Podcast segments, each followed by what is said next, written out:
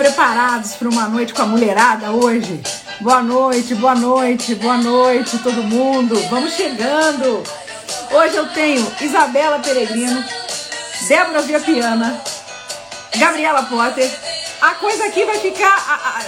Vai, vai faltar espaço para tanta conversa, para tanta coisa boa, para tanto vinho bom. Gente, sem brincadeira, eu não sei o que eu faço com tanto vinho bom aqui. E essas mulheres são incríveis, maravilhosas. E a gente vai fazer esse papo hoje aqui, né? Um clube da Luluzinha, uma, uma mesa redonda da mulherada. Em homenagem às queridas mamães, né? Estamos aqui falando da Semana das Mães, Dia das Mães. Então, é com essas meninas que a gente vai conversar aqui em homenagem à mulherada, em homenagem às mamães. Vamos então colocar essas meninas na conversa. Deixa eu ver aqui se a Deborinha está por aqui também. Aqui.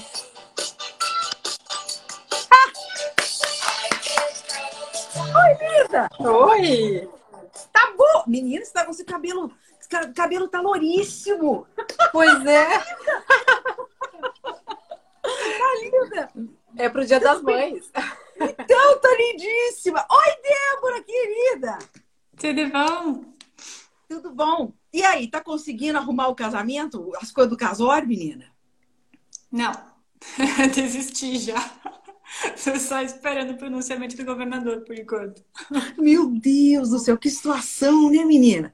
Que situação, que situação. Eu achei engraçado. Você falou, eu tô tentando casar. Você falou aquele dia, eu tô tentando casar. Tô tentando se não tá fácil. Tá frio aí? Você tá bem tá. capotadinha, tá bastante frio aí? Hoje foi 9 graus o dia inteiro. Aqueles dias chuvosos, nubladinho. Nossa senhora. É, ontem começou. Até então tava bom. No início da semana a gente tava de manga curta ainda. Agora começou friozinho. É, aqui para os meus lados também a gente já está tendo uns, uns, uns... Ah, Belinha! querida! Olá! Boa noite, bem-vinda! Boa noite! Boa, Boa noite. noite! Agora as três estão aí. Vocês, quem conhece quem pessoalmente aí? Eu conheço a Débora. É. Não sei nem se a Débora lembra. Lembro. Lembro sim. Gabriela ainda não, né? É, eu ainda não tive o prazer de conhecer pessoalmente as gurias. Eu só conheço a Bela, né, Bela? Isso aí, bastante é. tempo até. É, verdade, verdade. Desde pequenininha, a gente já se conhece. A, a Gabi a, e a Débora ainda não tive oportunidade. A gente já se, já se encontrou por aqui, né, meninas? Batendo papo aqui mas pessoalmente, pessoalmente ainda não. Mas é legal, então, poder fazer até esse, esse, esse intercâmbio entre vocês, né? Porque isso é muito bacana, né? As pessoas do vinho. É muito interessante ver que, é, é, como em todas as profissões, né? Vocês não se conhecem todos pessoalmente, né? Não tem como uhum. conhecer todo mundo, não, não tem como conhecer o trabalho de todo mundo, né? Então é uma coisa muito muito interessante, né? Vocês mesmos não terem a oportunidade de se visitarem, de, de, de conhecerem o produto uns dos outros, né?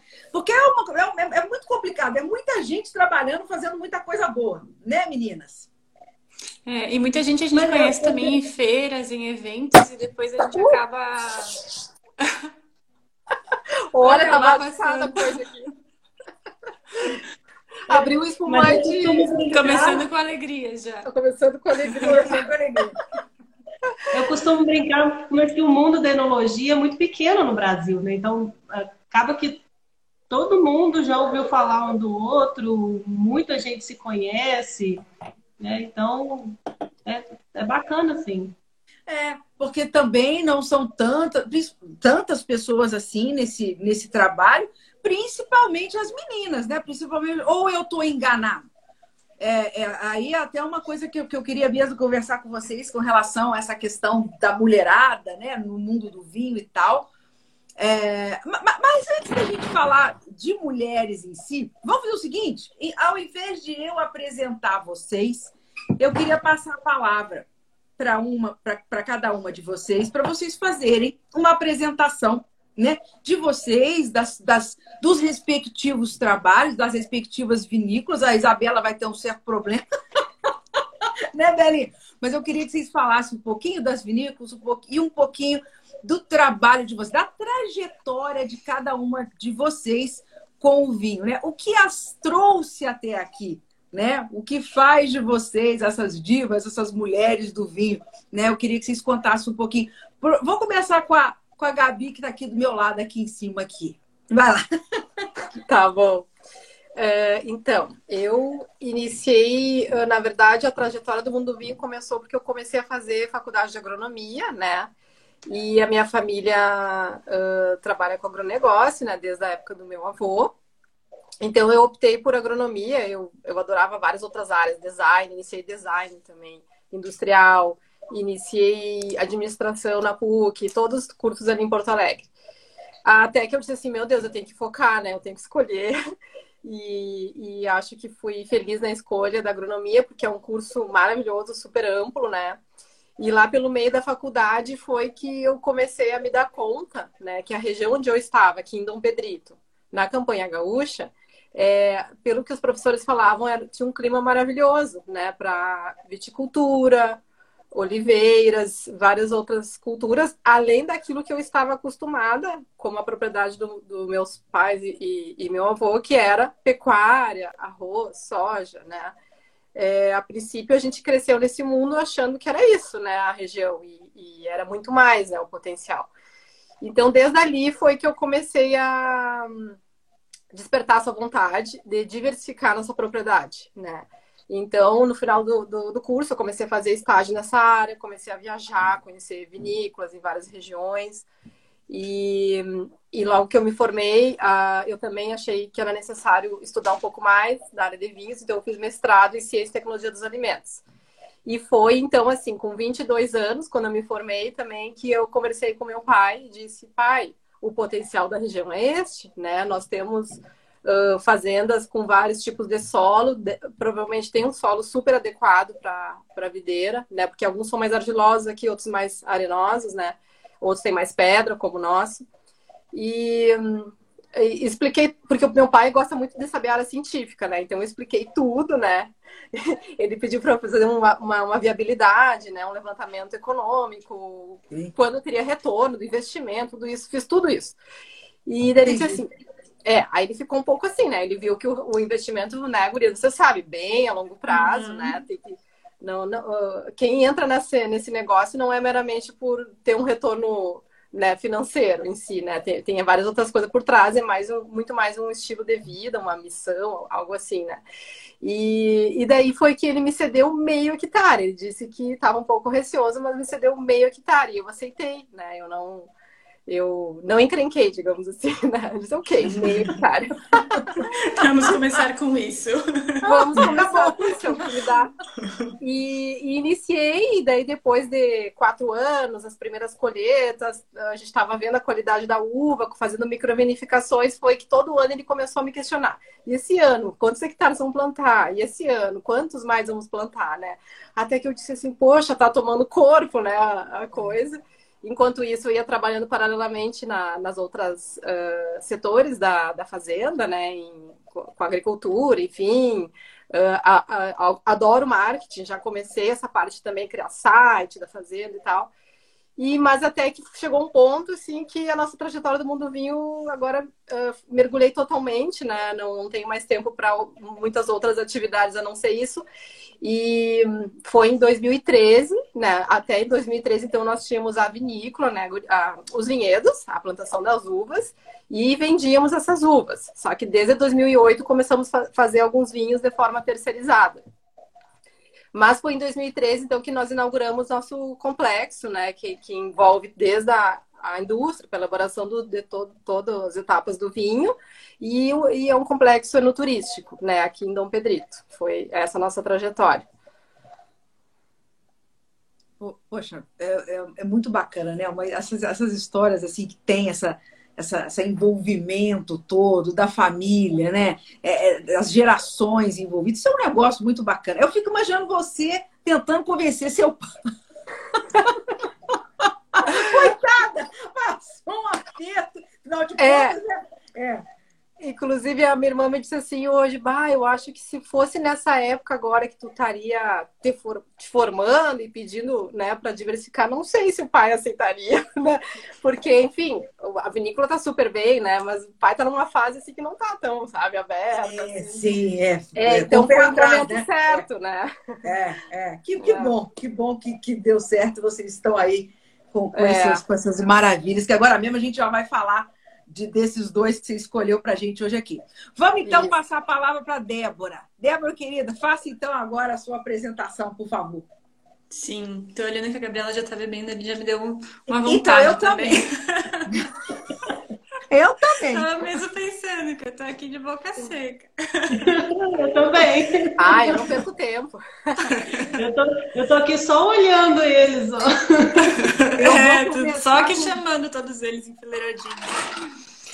Bem, gente, então, uh, eu, a vinícola é da minha família, foi meu tataravô quem começou a produzir vinhos aqui no Brasil, uvas e vinhos, mas da cidade de onde ele saiu, eu vou mostrar aqui também. Ah, da cidade de onde ele saiu, de Mantova, na Itália, existe também uma vinícola chamada Via Piana. Então a gente imagina que antes disso eles já trabalhavam com, com uvas e vinhos, uma parte da família veio para cá e aí começou a fazer isso aqui no Brasil e a parte da família que ficou na Itália continuou fazendo lá. Então, essa produção sempre existiu na minha família, foi passando de geração em geração, mas era algo muito no porão de casa, algo muito artesanal, que era feito mais para consumo da família mesmo. Até porque isso que eu, isso que eu conto é lá do início da imigração, 1877. Então foi bem no, quando vieram os primeiros imigrantes, ninguém tinha dinheiro, ninguém comprava nada. Então cada família fazia o seu vinho e acabava vivendo do, do que a propriedade produzia. Então a vinícola surgiu em 86, quando eu nasci ela já existia. Sempre esteve ligada ainda na minha infância. Eu lembro de muitas safras ir para lá e aí ficar brincando com as caixas de uva, uh, ficar brincando com a pasta do meu pai. Meu pai tinha uma pasta de couro velha que eu guardava tudo que era folderzinho de feira, tudo que era coisinha que eu, que eu ia com ele, eu guardava na minha pastinha, fazia de conta que era minha pasta de trabalho. E aí, quando eu ia para lá, eu levava a minha pasta. Então, eu sempre soube que eu queria fazer algo relacionado com a vinícola, mas não sabia exatamente o que. Então, quando chegou a época de escolher faculdade, eu fui fazer enologia, até porque é um curso rápido e, era, e é federal. Então eu pensei, ah, eu vou fazer enologia até que eu descubro o que, que eu, para que, que área que eu quero ir. E aí no curso eu me apaixonei pela parte de marketing, de empreendedorismo, dessa parte mais administrativa. Então quando eu terminei, eu já engatei direto o, o curso de administração, fiz algumas cadeiras e aí começou aquela coisa de cálculo de salários e todas essas coisas que eu pensei, não, mas ainda não é isso que eu quero. E aí, nessa época, o Ibravin divulgou que eles estavam fazendo uma parceria com uh, a ESPM de Porto Alegre para um curso de marketing de vinhos. E aí entrei no curso, fui fazer marketing de vinhos e foi onde realmente me, me encantei, me apaixonei. Então, desde então, estou na vinícola nessa parte uh, do marketing, faço também comercial de pessoa física através da nossa confraria. Um pouquinho de tudo, porque a vinícola é bem familiar ainda e a gente gosta É, o César e o, e o Díndio estão é, aí. Estão mandando eu tomar conta do você aqui. Tá. Ana fez uma boa seleção aqui para nós hoje. Não é? Então eu fico com essa parte, mas marketing que é a parte que me encanta também, né? A Gabriela falou antes. Legal. Legal. Pegando legal. o ganchinho na parte que tu falou antes, Ana, das mulheres do mundo do vinho, no meu curso, na minha turma de enologia, era meio a meio, bem certinho. A gente ainda tem a impressão que é mais homem, mas. Mas não tem isso, não, turma... né? Não tem. E se não me engano, na turma seguinte, a minha tinha até mais mulher do que homem. Ah, na minha turma, eu não sei se a minha turma era uma ou duas abaixo da sua. A minha turma eram só sete meninas. O resto, os outros. Tu era da turma da Mônica ou não, Caldar? Da, não, uma abaixo. Tá, então a dela eu acho que era mais meninas. É, a minha, na minha eram só sete meninas e o resto tudo.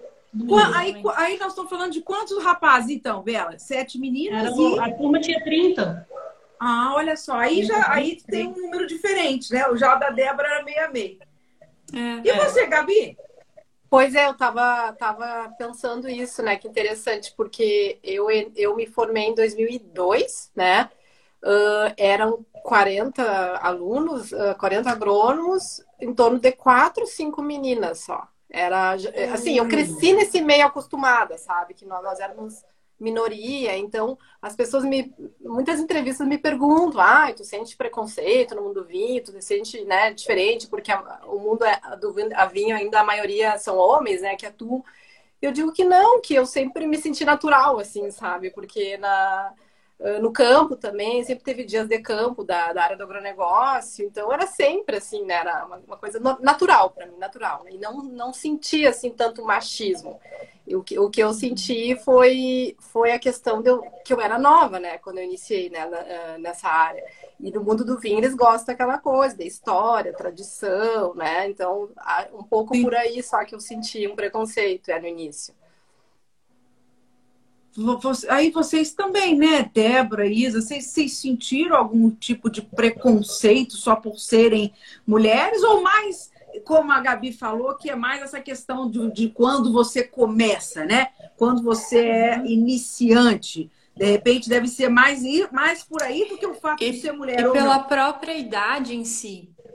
Independente é. de quando começa. Eu tenho, é muito essa questão de ah, muito nova, não sabe muita coisa ainda. Muito mais isso do que o fato de ser, ser mulher ou homem, na, minha, na é. minha visão. Eu também. O fato de ser mulher mesmo nunca me nunca me trouxe problema, nunca, nunca senti nenhum questionamento em relação a isso.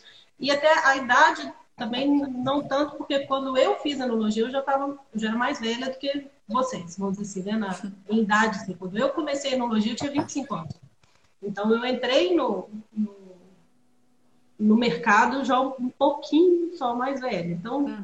nem na idade também, eu não senti tanto, não. Sim.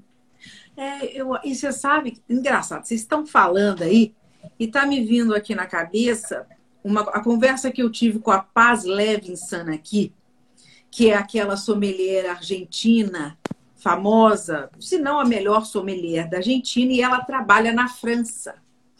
E quando eu perguntei para ela se ela tinha sentido alguma coisa, ela falou que quando ela trabalhava na Argentina, ela não sentia nada disso. Ela falou: na Argentina não tem nada disso, a gente trabalha igual, a gente tem, a gente, a gente é recebido igual, a gente tem as mesmas ela falou que quando ela foi para a França, quando ela foi para a Europa, que ela sentiu um preconceito. Mas aí eu acho também que entra o fato dela ser latina, né? É. Trabalhando lá. Sim. Né? Que já Não tem um preconceito por si só. Né? É, então ela falou que lá ela passou mais aperto, ela precisou de mais, né, ela teve mais trabalho em se firmar do que ela do que aqui na terra dela, na Argentina. Ela falou: oh, aqui a gente trabalha igual, mulherada trabalha igual, então, eu acho que vocês também sentem dessa forma, né? Isso é muito, é muito legal. Né? É bom a meninada, as meninas que escutam isso, escutam vocês, sem saberem que é por aí. É, é, é, é o talento, né? É, é, é você se preparar, né? É você estar tá pronto para exercer o trabalho e não necessariamente ficar com, né, não ficar com medo de ser mulher ou isso ou aquilo, porque não é isso, é a capacidade que conta, né? É, não, é muito a questão como a gente se posiciona também.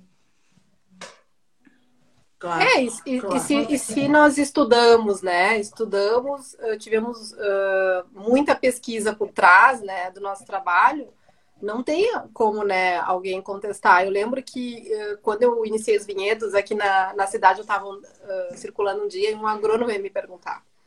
E as uvas, Gabriela, tu ainda não desistiu disso, entendeu? Essa, eu lembro que essa pergunta me marcou assim muito, né? Eu fiquei pensando, não, por que eu vou desistir, né? Então, assim, existia um pouco disso assim, porque era é, a, região das gurias da Serra Gaúcha é, é tradição isso, né? Então é normal. Aqui não, entendeu? Aqui viam como uma assim, algo estranho, uma ameaça, né? Ai, como assim? Como se tu vai fazer essa cultura totalmente diferente, que, que exige muita mão de obra, né? Porque pecuária, soja não existe, não exige tanta mão de obra, né? Muito mais fácil, né, o trabalho. Então, nesse sentido, também teve esse sentido cultural da minha região, né, do Pampa Gaúcho. Mas agora sim, está, graças a Deus, estamos super consolidados, nós e mais as outras 16 vinícolas da região. E acredito que todo mundo que mora aqui tem muito orgulho, né, de tudo que a gente conseguiu, todos os vinhos que nós Sim. produzimos. A campanha gaúcha produz 31% hoje, né, dos vinhos finos brasileiros, é responsável. então, com muitos prêmios conquistados, muita qualidade. Então, hoje em dia é diferente, né? Todo mundo assim, né? Uh, quando vai presentear, Mas você tá falando aí... É. Exato. Você está você tá falando aí, a única gauchinha é a Débora. Eu acho que a Isa, que vai falar um pouco agora, ela tem um pouco, uma experiência um pouco parecida com a tua aí, Gabi. Porque Pode ela ser. também, aqui em Minas, né, Bela? A, o pioneirismo né, da, da, viticultura, né, dos vinhos finos aqui, aqui em Minas Gerais, região sudeste. Conta um pouco sobre isso aí. Se apresente, Bela, por favor. É, é, se for falar de preconceito de região, né, aqui vai ser o, vai ser o lugar. Porque vai ser a campeã. É, porque ele já fala, às vezes o consumidor tem preconceito com o vinho brasileiro e na, olha lá de Minas Gerais ou de São Paulo, né, do Sudeste, que não é tradicionalmente uma região produtora. Então, a minha trajetória no vinho, ela é assim uma, uma viagem, né? Porque eu cresci em Juiz de Fora, onde a Ana, onde a Ana está, né? Então, é, eu fazia faculdade de farmácia na Universidade Federal de Juiz de Fora e no oitavo período da faculdade, uma colega minha da, da faculdade me convidou para fazer, perguntou se eu animava a fazer um, um, intercâmbio com ela. Ela não queria ir sozinha e falou assim, Bela, você anima aí, vamos fazer um intercâmbio e tal. Tem, tem um programa de estágio em vinícola na Califórnia. E como dentro da, da faculdade de farmácia a gente faz uma série de, de disciplinas de alimentos, né? Tem uma das ênfases que é a indústria de alimentos e bebidas. Então, está dentro do, do escopo da faculdade. Né? Aí eu pensei assim, ah, bacana, né? Vamos, vamos lá. Né? Para a parte de laboratório, controle de qualidade, vou. Se meu pai deixar, eu vou, né? Legal. Aí pedi, né, pro, pro meu pai e tal, ele topou. Então fui. Fui para Califórnia, fiquei cinco meses lá. Numa, numa vinícola bem grande, né, chama J-Law. E voltei de lá, assim, maravilhada, né? Nossa, é isso que eu quero que eu quero fazer da minha vida.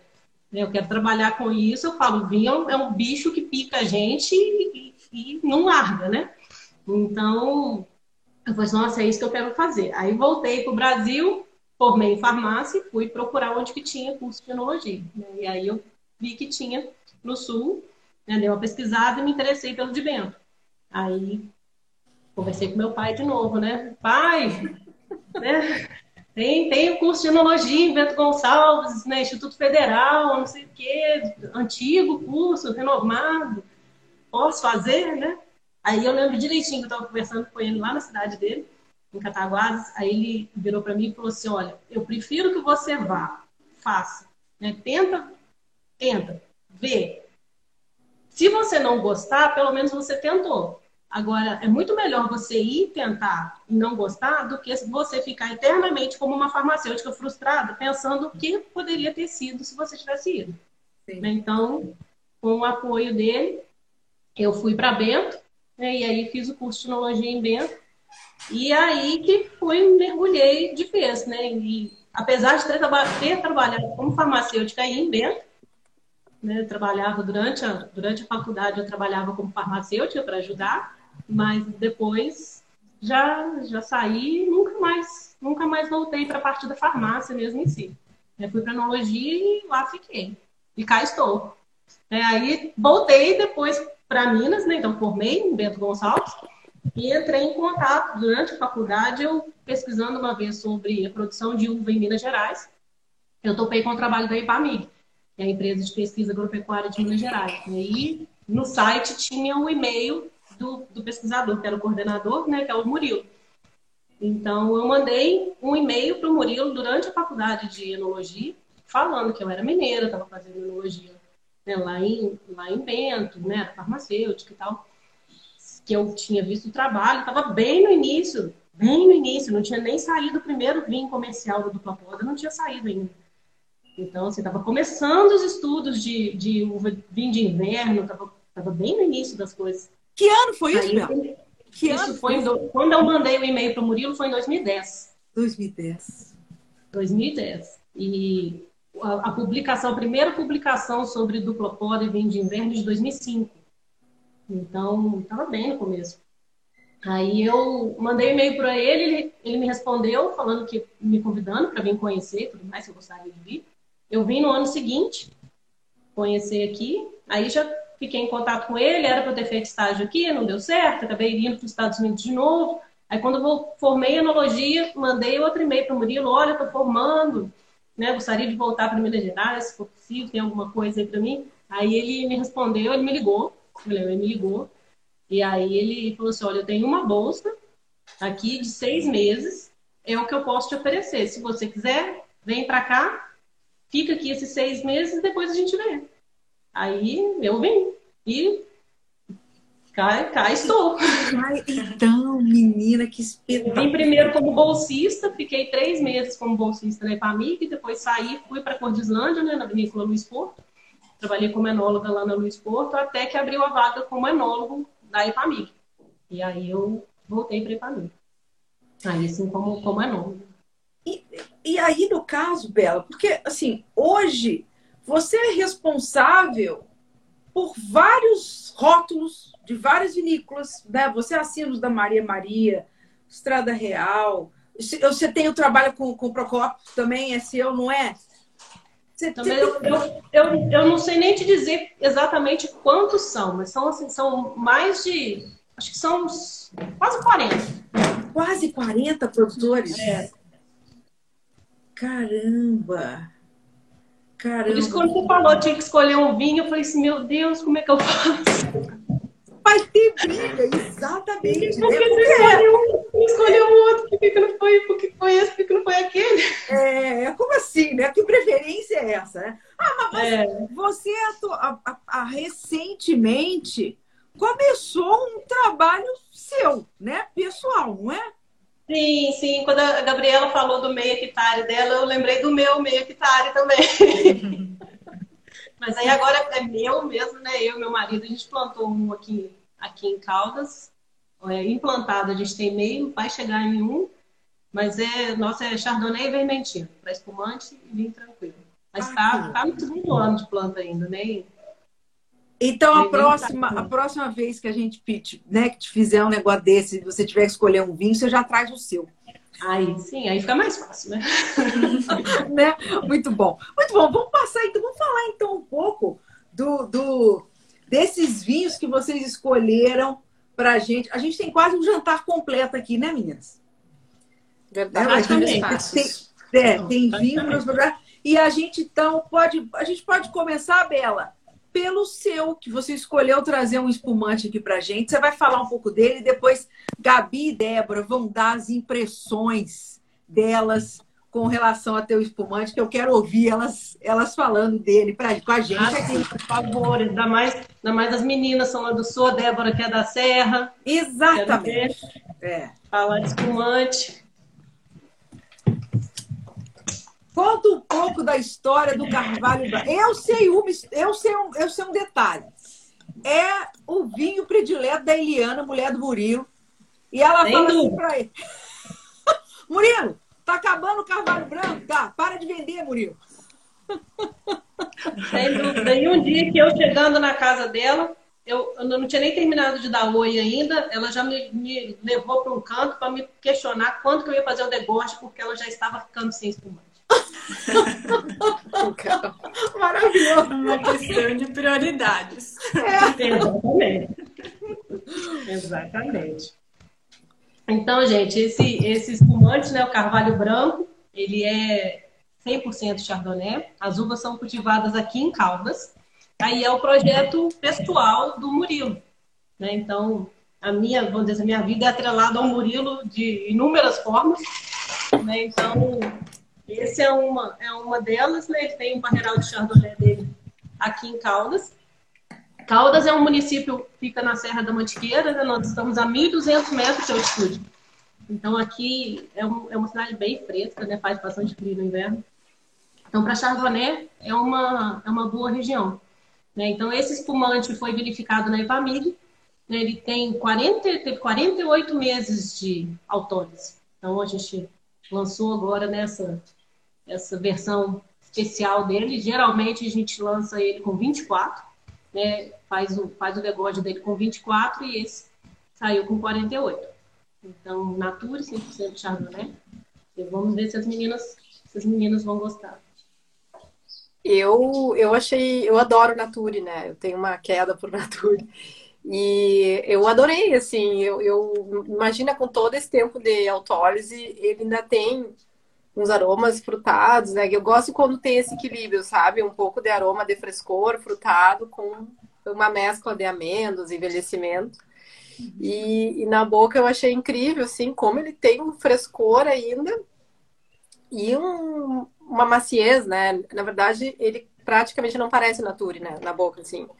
Porque tu não sente nada, né? De amargor. Muito bom. Ele tem uma cremosidade muito legal, né? Um volume de boca legal. Então tem o toquezinho, tem estoque de levedura, tem essa complexidade muito legal. Muito legal. Eu não conhecia ele, gostei bastante. Também não. As cegas, uma pessoa não fala que seria um espumante saído das terras de Minas Gerais, né? Não. É, acho que não. Não é verdade, Belin? Né, gente? É, é, é, é impressionante, quando... né? Quando a gente, quando eu, quando eu vou falar, né, do, do potencial da região e tudo mais, a gente fala, às vezes é, é a parte do preconceito, mas Minas Gerais faz, faz espumante, então faz, a gente já, já ganhou premiação com, com esse, esse espumante antes, né? Então eu achei que era, um, que era um excelente exemplar e um exemplar que não daria ciúme. É verdade. Um bem justificável. e é realmente um, um vinho que você tem que se, se orgulhar. Você tem, assim, é, uma preferência, Bela, por, por, por, algum dos seus rótulos? Cada um te diz Não, é cada um, cada um tem sua história, cada um tem tem seu caminho. Eu falo, quando me perguntam assim, ah, qual, qual vinho que você gosta mais? Isso depende, a gente vai tomar com o quê? Né? Vai, vai, vai comer o quê junto? Que aí eu escolho. Porque eu, eu não tenho, não tenho preferência entre eles.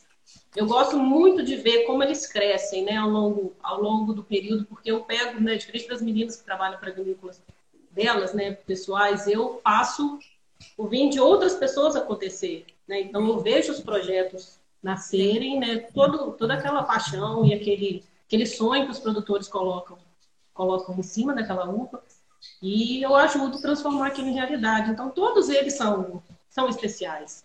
Sim. É, muitos, tem muitos comentários aqui, gente. gente eu, eu, quero avisar o pessoal que a gente consegue ler, tá, meninos? Que vocês estão escrevendo aí. Excelentes fumantes de Minas Gerais, o orgulho da nossa terra. Parabéns para a galera. Tem gente com inveja da gente que está tomando espumante maravilhoso agora, Olha lá, degustando espumante. Ah, sua mãe, Gabi, tá com inveja de nós. Ah, é? Pois é, ela não veio é aqui. É a Nara que está com inveja da gente aqui. E tem, tem gente até da Argentina aqui falando com a gente. da Argentina. Uhum. É, é. E realmente é, esse, esse, esse, esse espumante da, da Bela é um espetáculo, é um orgulho aqui para Minas Gerais, um orgulho para o Brasil, né? Uma coisa maravilhosa. E é muito legal vocês poderem, é, é, as três juntas, estarem é, degustando eles. Muito bem. Vamos então agora passar para duas preciosidades aqui, para não falar para vocês que eu tinha aberto todos, esse aqui ainda não abri, não. Aqui, Débora, ó. Ah, tô traidor! Eu já consegui ela... agora. Aí ela... Eu abri. A, a, a latinha, esse aí não. Ah, eu também não. Me recuso a abrir antes da hora. Eu também. Eu vou falar um negócio. Gabriela, mas que é. maravilha de rótulo, hein? Pois é, lindo, eu achei lindo. lindo é uma homenagem às mulheres, na verdade, né? A linha, a linha de Latinhas Mistérios, inclusive, foi focada né, nas mulheres. E eu acho assim, eu também tenho maior orgulho, porque foi um super acerto, né? Uma delicadeza, assim. É uma arte também, né? Porque é um artista que, que fez. Claro, o claro. Fábio Sal. E e além de a gente né, ficar assim, ah, vamos abrir, vamos gastar latinha, também a gente não, não quer jogar fora depois, né? É! Quer fazer é. coleção das latinhas, é? É, é. Mas assim, a escolha da, da Guatamu, assim, de ir para o caminho do vinho lata, né? Claro, mantendo os outros vinhos, né? Outros, outros estilos reserva e tal. Vamos manter todo o portfólio, né?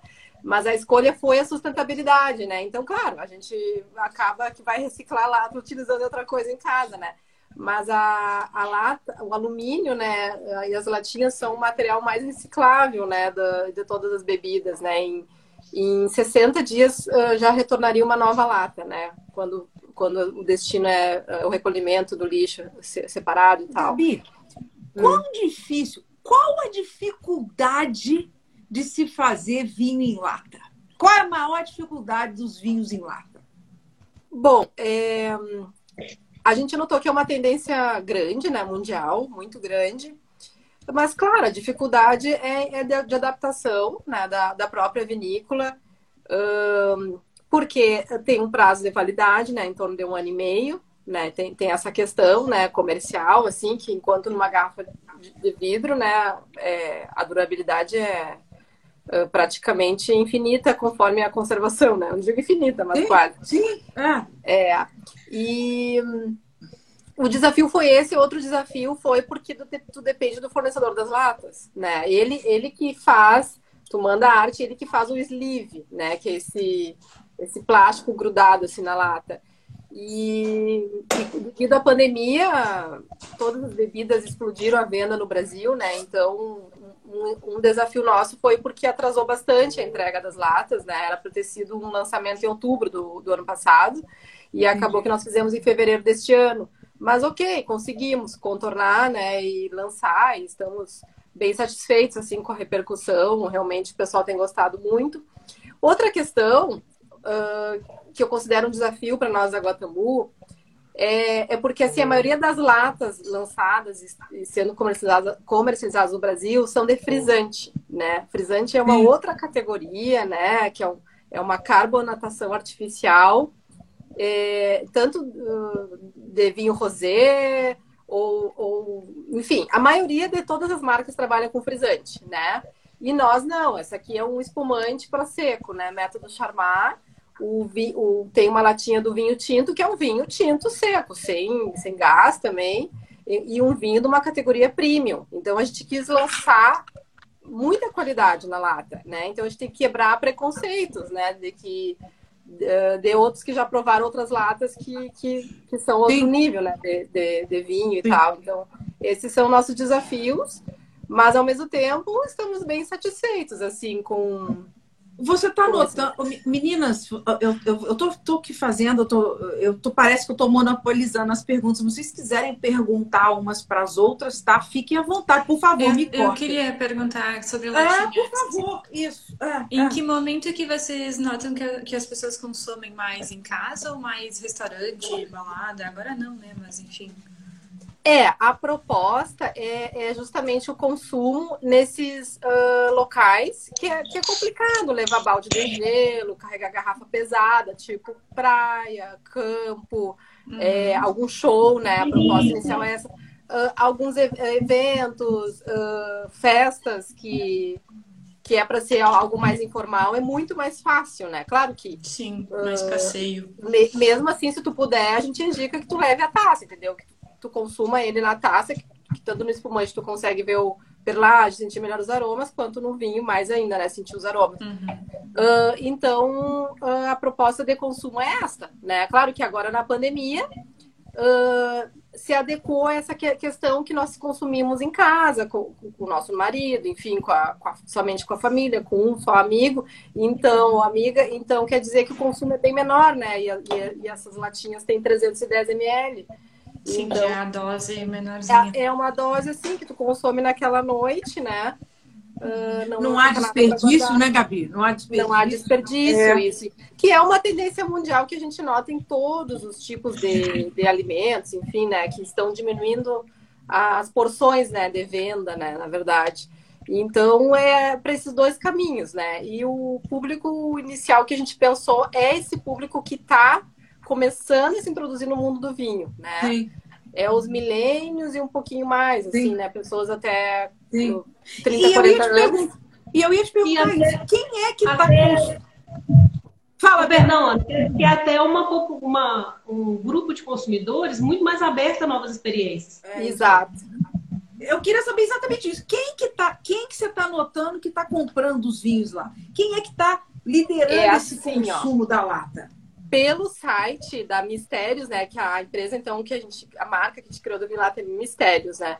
Pelo site é, são as mulheres. 80% das compras do site são as mulheres, olha que legal. Legal. legal e, legal. por outro lado, para a pessoa jurídica, né? Essa venda direto para a pessoa jurídica, é, quem está tá liderando as, as, as compras é, são, uh, tipo, restaurantes que trabalham delivery, como um grupo, uma filial de empanadas de São Paulo que tem, sabe? Eles Olha, fazem combos, combos de entrega com a, com a latinha, isso, pizza, é, combinações assim com lanches mais rápidos, né? Tem dado super certo.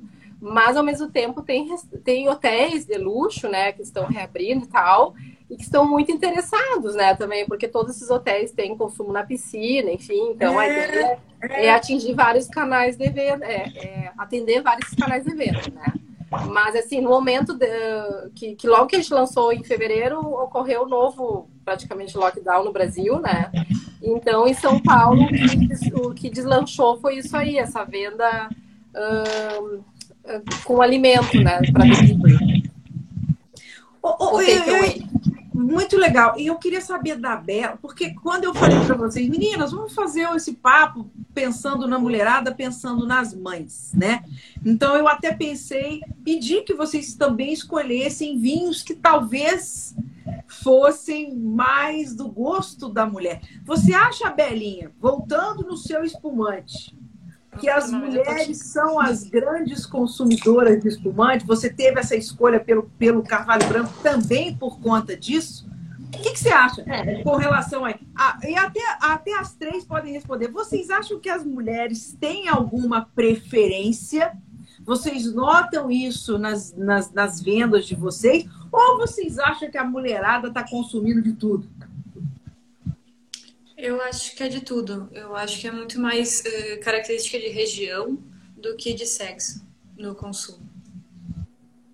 É, eu acho também que antes tinha uma ideia, né, de que mulher gostava do, do vinho rosé, gostava do vinho doce, gostava, né, gosta mais do vinho leve. Só que isso não, não é verdade. Né? A mulherada tá gostando de tudo, provando de tudo, fazendo de tudo. Então, realmente não tem, não tem mais essa, essa ideia, não. Tá. É, eu, eu também concordo.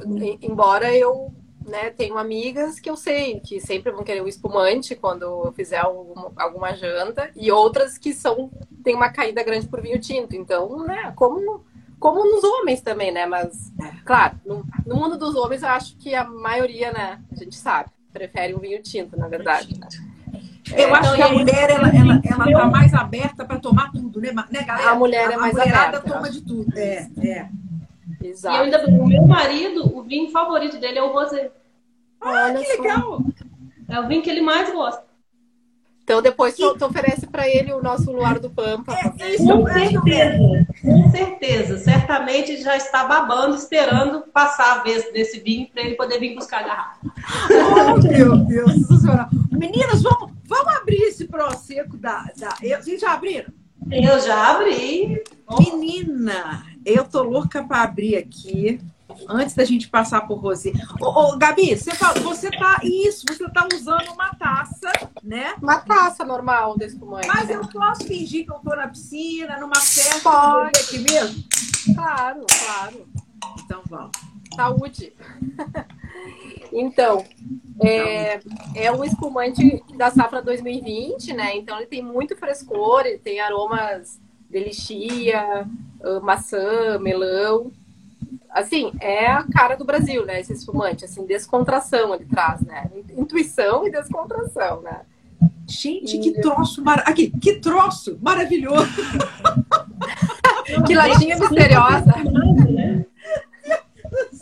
Muito perfumado, aroma muito perfumado, né? Eu tô enrolada muito agora. O que, que, vocês acharam, Débora, Isa? Eu tô curtindo a massa verde aqui. Tanto de aroma quanto em sabor.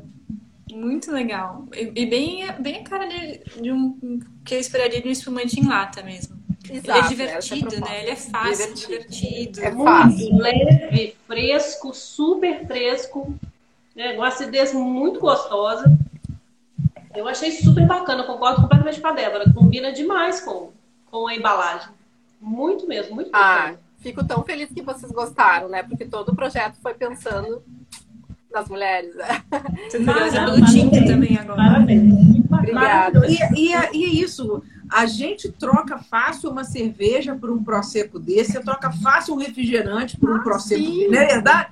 Troca Com fácil certeza. qualquer negócio por um negócio desse, fácil de E a carregar. facilidade, facilidade de levar, que a, que a Gabriela falou. A facilidade de leveza, levar. né? Muito. Cabe numa bolsa. Outra coisa, co- por ser na latinha, gela muito mais rápido, né? Em 15, 20 minutos, Exato. num balde de gelo gela. Sim, não Então- precisa daquela programação toda. Não precisa daquela programação toda. Ah, esqueci isso, esqueci o abridor, esqueci não sei o quê, né?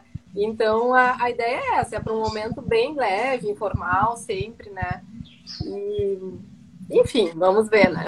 Ô, Gabi, além do, do, do prosecco, você lançou É, também.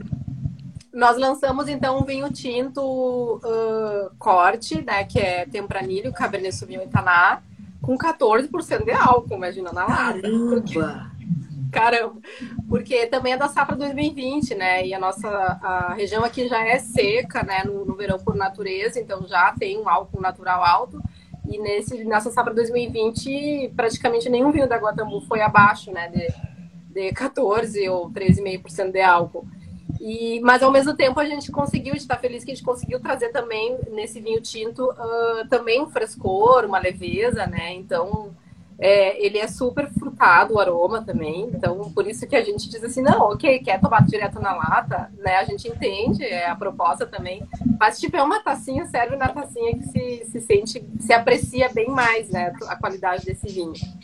E então, e ao mesmo tempo esse vi- nosso vinho tinto, que é, o nome é Veraz, né? Esse, o espumante é Intuição e o vinho tinto é Veraz. Ah, ao mesmo tempo, na boca ele tem a maciez, né? É aveludado, macio, para a proposta do vinho lata, exatamente. Se sente notas assim de frutas vermelhas, de um pouco de baunilha, enfim, muito, muito interessante. E nós estamos ansiosos para receber as latinhas de vinho branco e vinho rosé também. né? Nós vamos lançar mais esses dois. Provavelmente até final de maio estaremos uh, enlatando. O branco? Né? E o branco vai ser de. O, o branco vai ser de Gewürztraminer e Sauvignon Blanc e Chardonnay. Nossa, que delícia. Legal, né? Legal. Bem aromático. Ser bem aromático, né? Ah, É, vai ser e, o bem legal. rosé, e, o, e o rosé? E o rosé Tempranillo e Cabernet Sauvignon. 50% de cada um corte. Estão querendo, querendo saber onde você está vendo, por onde as pessoas estão perguntando, onde é que compra. Ah, Sim. Então, vocês podem, eh, que os interessados podem comprar, agora fazer puxar brasa, né, para o site da nosso e-commerce que nós lançamos esse ano, nosso e-commerce próprio da loja guatamuvinhos.com.br, né? Ali nós temos os 24 rótulos da Guatamu mais as latinhas e também no próprio site da Mistérios, que é Mistérios com Y, ou M-Y, ah. Inclusive, eh, em homenagem às mães, está tendo uma promoção no site da Mistérios, né? Compra ah, cinco latinhas e ganha a sexta. Em homenagem Ah, às que mães. legal. É. Tem que usar um cupom. Aí tem que usar Ah. um cupom, mas ah, o cupom depois a gente. A minha mãe deve estar por aí, ela posta aí o cupom, que eu não, eu não lembro, alguma coisa mãe. Ô, Nara, coloca o cupom aí pra gente. Coloca o cupom de desconto. ô, é. Bela, a, a Jana tá falando que vai comprar os estoques de latinha da. da a, a irmã da Isabela já tá falando que quer todas, vai comprar os estoques todos lá da- das latinhas da, da, da Gabi. Ah, ela- quando ela viu o stories com, a, com as quatro, né? Os quatro produtos, ela me mandou mensagem. Esse de lata eu quero. Ah, é? Que legal. Que legal. Que legal, que legal. Ela, que ela legal. adora experimentar, né, Janaína? Experimenta tudo. tudo Nossa, mas é E maravilhoso. a mãe me pediu o nome do. que eu fale o nome dos, dos vinhos que a gente vai lançar os próximos. Então, o, o rosé vai ser das Marias. né? Das Uma Marias. das Marias, uma super homenagem a nós, as Marias. E o branco vai ser solstício. Solstício. Solstício, que bonito. Aham. Que legal. O Pedro, filho do Murilo, hein, Bela? Também disse que Tá aí, queria. tá aí falando do, do fumante. o Pedrinho quer também. Nossa, Gabriela, você vai vender os toques todos de lata. Sucesso essa live. Amprimer, Amprimer, inclusive. E Adorei. Olha, eu coloquei aqui na, na, na, na taça, como você sugeriu. Ah. E é legal porque aí a gente consegue ver as, as folhas, né? Claro. E você consegue fazer essa, essa, essa, essa liberação de aroma. Olha lá que legal, né? Exato. Muito bacana. Ele é. tem um, por ser jovem, né? Tem uma coloração amarelo palha com reflexos esverdeados e muito brilhante, né? muito atraente. Então, por isso que eu acho legal se puder colocar na taça, que a gente consegue apreciar é, melhor ainda. É. E eu tô com a Débora, muita maçã verde, né? Tem a lixia. É. Gente, é uma profusão de lixia total, né? É muito, muito. Espetáculo! É um espetáculo. Apaixonei nesse, nesse, nesse Prosequim. Eu vou ter que comprar também uma caixa. Com certeza. Com certeza. Vou comprar. Muito bom. Ô, ô, ô, Gabi, seguindo com você, nós vamos falar um pouquinho do rosé agora. Que beleza isso aqui também. Isso é novidade, não é? Na verdade, nós temos o rosé já faz uns 4, 5 anos, né? Essa é a safra 2020.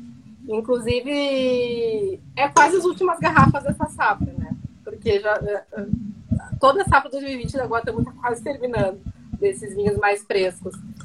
E, bom, tem a praticidade da tampa rosca, né, pessoal? Já abri aqui também.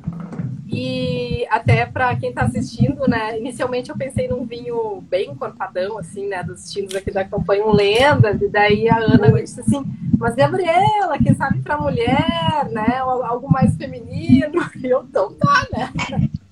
Você falou, vou te mandar, nós vamos tomar o Taná, não foi? Que você queria tomar, foi o épico, é. né? Que é, é um vinhaço, né?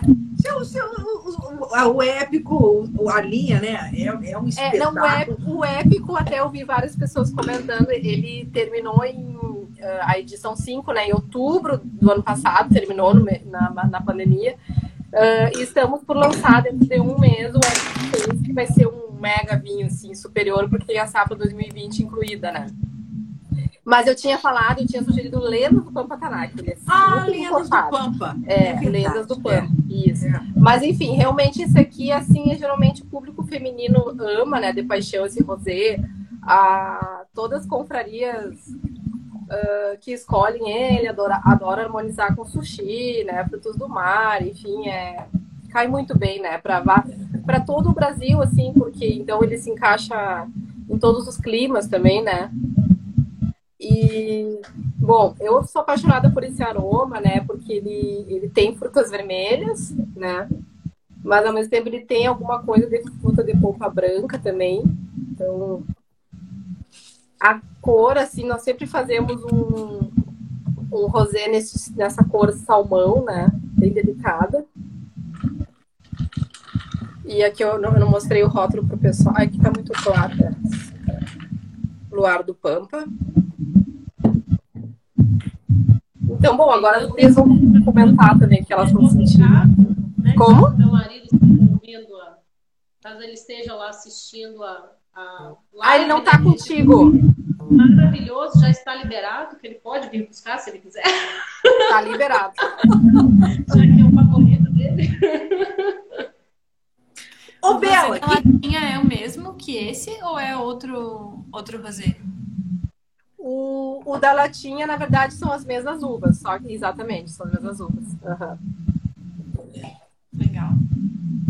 E, e, na boca, não sei se você sente, né? Tem uma, cremo, uma, uma manteigada, uma cremosidade legal, assim. O que, que você achou, Débora? Fala, fala pra gente.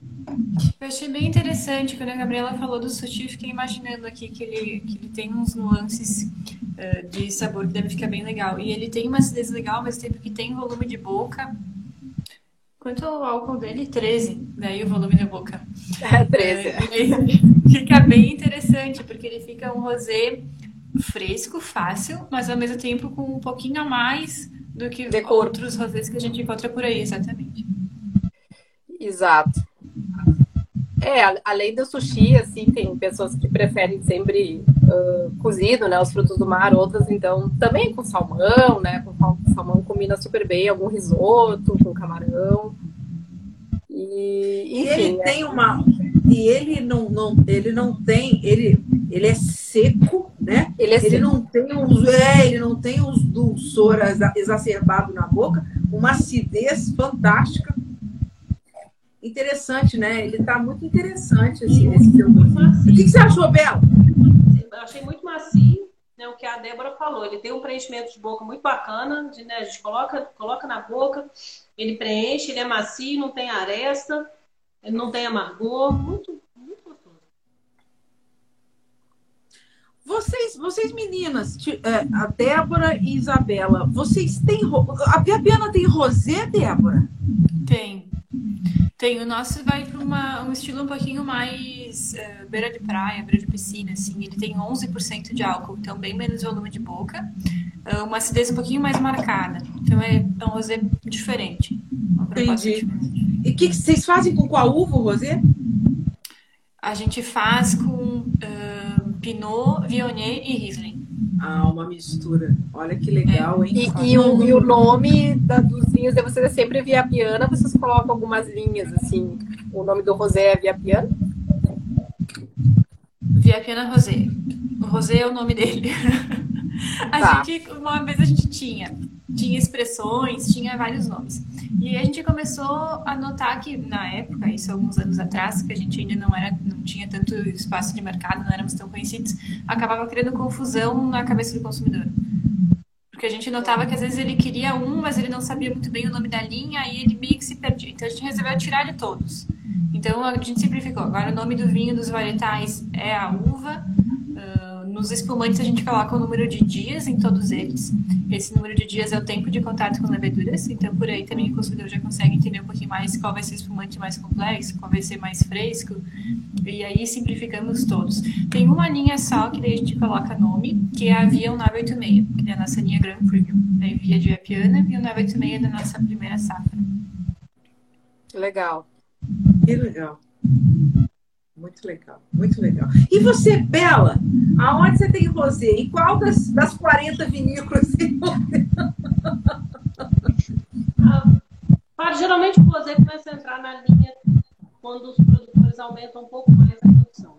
Então, dos menorzinhos, dificilmente a gente faz, conforme eles vão aumentando né, a produção, aí sim entra. Então, tem é, esse ano vai voltar o rosé do Maria Maria, do Primeira Estrada, que são rosés que estão já fora do mercado há algum tempo. Esse ano a gente vai voltar com os dois. Vamos, é, Davo tem, ah, Arcano tem. É até difícil lembrar. Ah, ah. Leitino tem. Então, o Procopio tem, tem também. A Lulu, a Lulu Vinha está lembrando Vila Santa Maria. Vila Santa Maria tem, né? Brandina. Brandina tem. Alguns espumantes tem, então Vila Moscone, Casa Verrone. Ah, quem mais? Deixa eu passar uma lista na minha cabeça. Em Débora. São... Mas a, essas, essas 40, é 40 vinícolas mesmo? Tá por aí. É um monte, né? É porque eles, eles têm a vinificação na vinícola ou eles terceirizam a maioria? Como que é? Não, é só na Epamig são 23. Então, a Epamig, né, ela tem uma incubadora. Então, ah. quando eles estão começando, né, trazem a uva para a Epamig, Epamig significa para eles e depois entrega já vinho pronto. Então, a grande maioria vamos dizer que 95% das vinícolas do Sudeste nascem na, na Ipamig. Depois, conforme eles crescem, eles montam as próprias, as próprias vinícolas. Né? Então, vários desses já têm também as próprias vinícolas. É, Maria Maria, Estrada, Valentino. Sim. Tem algum limite máximo de produção para poder fazer Ipamig ou para precisar migrar? Tem. Hoje são 5 toneladas. É que é nada, né? É. Quando a gente não é nada, né? Mas aqui a, grande, a maioria das, das propriedades começa com um hectare. Então, conforme eles vão tomando, tomando jeito, né? A Eleodora também com você, me lembraram. A, a, Jana lembrou do, ela, do Procópio, ele tem o Marlos, né? Me, me pede para falar o nome dos outros, eu vou esquecendo de algum, depois gera problema. Depois eu recebo um monte de mensagem no WhatsApp. Você não falou não. A gente faz um post só listando os que tu esqueceu. É, é. é. Pedir desculpa, né, Débora? Isso. É, Uma retratação. Começou a crescer mais, aí eles têm que sair porque a, a vinícola é pequena. Né? Então tem. Hoje já tem outras vinícolas também que estão prestando esse serviço, né? A maioria dos produtores aqui do Sudeste são produtores menores, né? Começam vinificando em algum outro lugar e depois, conforme cria corpo e ganha o nome, aí eles montam a própria, a própria vinícola. Eu acho isso algo bem legal de fazer a marca antes e depois a vinícola, porque é um investimento alto. E fazendo a marca, tu já começa de um, com pelo menos um certo nível de, de faturamento, de conhecimento, né? Já é um caminho Sim, é bem grande. Diferente do, do, Sul, né? Tem muitas famílias que já são produtoras, então elas já vêm com, com o suporte disso, né? Já tem o know-how. Aqui não, são, geralmente são empresários de outras áreas que decidem né, começar a, a, produzir a uva. Então, precisa de um suporte realmente inicial, né, seja da Epamig, seja de outras vinícolas fazendo para eles, para amortizar esse, essa parte inicial, né? Porque se já começar montando uma vinícola, é, é muito caro. Não é para qualquer um, né? Sim, até porque eh, depois que tu vinifica a primeira safra, até tu começar a comercializar ela, também tem um longo período.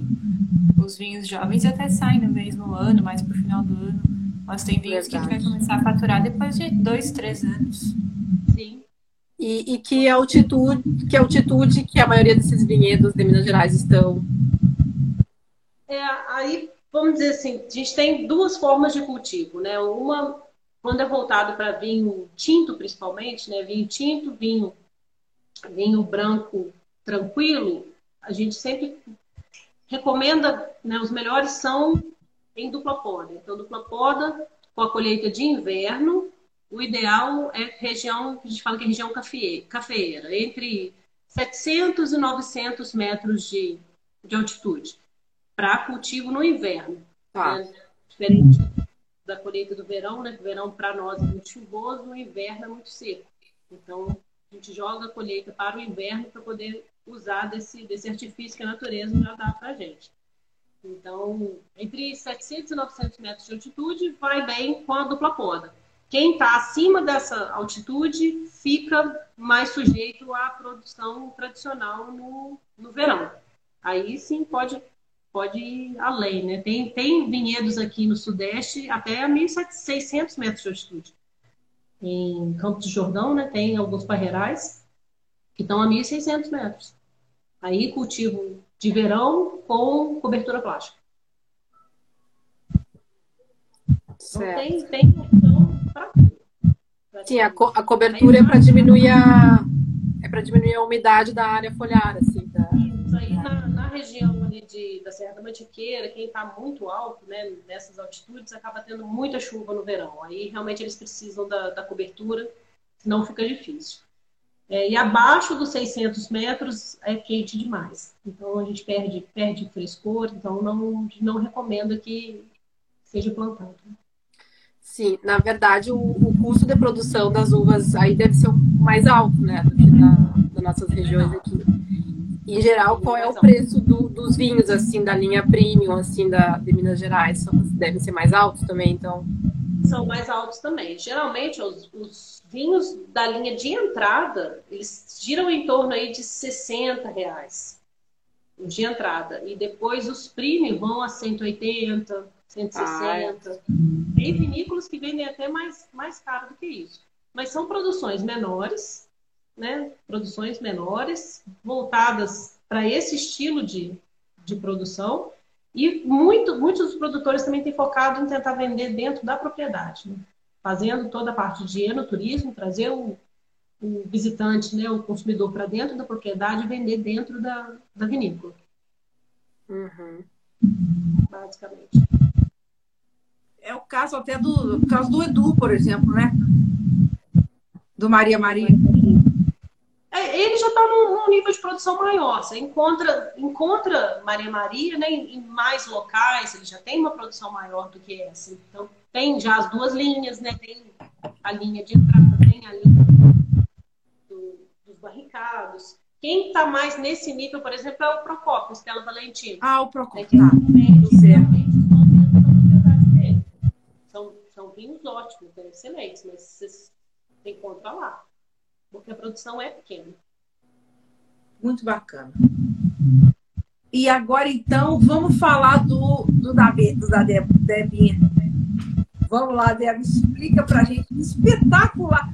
Conta pra gente um pouco da Marcelã, como é que ela se comporta e, e, e por que, que você escolheu esse vinho pra gente degustar? Então, a gente trabalha com a Marcelã desde bastante tempo. A primeira safra que a gente verificou foi 2009. E quando a gente começou, a gente estava em busca de umas variedades que fossem um pouco diferentes, porque a gente tinha Merlot e Cabernet, e a gente queria alguma coisa que fugisse um pouco desse convencional. E aí o Elton também estudou enologia em Bento, bem antes do que nós. E ele tem muitos amigos que também são enólogos de Bento. E aí um desses amigos falou para ele que eles estavam começando a trabalhar com Marcelin e que era uma tudo legal, fácil de adaptar, que era frutadinha e tal, leve. E aí o Elton disse, tá, então vou testar um meio hectare, de novo meio hectare, de Marcelin. E aí testou, vinificamos em 2009, e quando a gente verificou, a gente disse, opa, peraí que aí tem, aí tem coisa, porque o nosso Merlot estava totalmente diferente do que os Merlots que a gente tinha aprovado como referência. E aí a gente começou a postar, todos os anos a gente começou a fazer a gente pulou até hoje, eu acredito que tenha sido só a safra 2016, que foi a safra que a gente perdeu, todo mundo quase perdeu todas as uvas, em função daquela chuva de pedras em outubro de 2015. Uh, ah, mas senão, a Marcela sempre é uma uva que, que, que dá super bem e que tem uma tipicidade muito grande. Independente de safra mais seca, mais chuvosa, inverno mais frio ou menos, ele tem uma característica que é bem marcante dele aqui na nossa região, que é esse, esse toque do couro, essa especiaria, esse toquezinho de eucalipto. E aí é o que a gente acha de mais curioso nele. Ele foge daquela coisa mais uh, óbvia do frutado e vem para esses aromas não tão convencionais, um pouco mais rústicos. O João Inácio vi que entrou ali, o João Inácio é nosso cantineiro há 20 anos. Então esse Marcelo passou pelas mãos dele muitas vezes, até chegar aqui até chegar aqui. O que, que vocês acharam, Gabi e Beto? Eu achei interessante. Eu, eu esperava mais fruta, né? Mas entendo que é a diferenciação do, do vinho de vocês justamente é, né? Que tu tá falando mais cor e tal. E a cor tá linda, né? Enfim. Uma coloração bem intensa. Tem um violáceo, né? Um rubi bem violáceo, na verdade. Tem. Ele é um vinho que está muito novo ainda também, ele é 2018. A gente tem experiência com esse 2009, que é o nosso mais antigo, que hoje em dia ainda continua super vivo. Então, um vinho que aguenta muito tempo em garrafa. E a gente opta por carvalho americano para ele. Nós fizemos teste em francês e a gente achou que não, não ficou legal, ele não agrupou, eh, ficou muito separado carvalho e fruta. E aí nós optamos desde então sempre americano que é um carvalho mais potente e consegue tomar melhor, porque o nosso Marcelã cru, sem o carvalho, ele é bem difícil de, de tomar. E, sim, e na, na boca tem um retrogosto frutado, né, de frutas uh, negras, vermelhas, bem legal. Achei bem interessante na boca. Sim, mais entrada de boca, né? Depois o tanino seca. Isso. Eu gostei da parte que que a Débora falou que realmente ele tem essa parte do couro, é, um couro e um, eu brinco, um, um chão de bosque, uma coisa mais é, um mentolado, um, um, que eu brinco que às vezes que é pinha, sabe? Aquele bosque de, de araucária, uma coisa assim, que lembra, que lembra é diferente realmente. Ele tem um toque terroso também, né? Um de assim.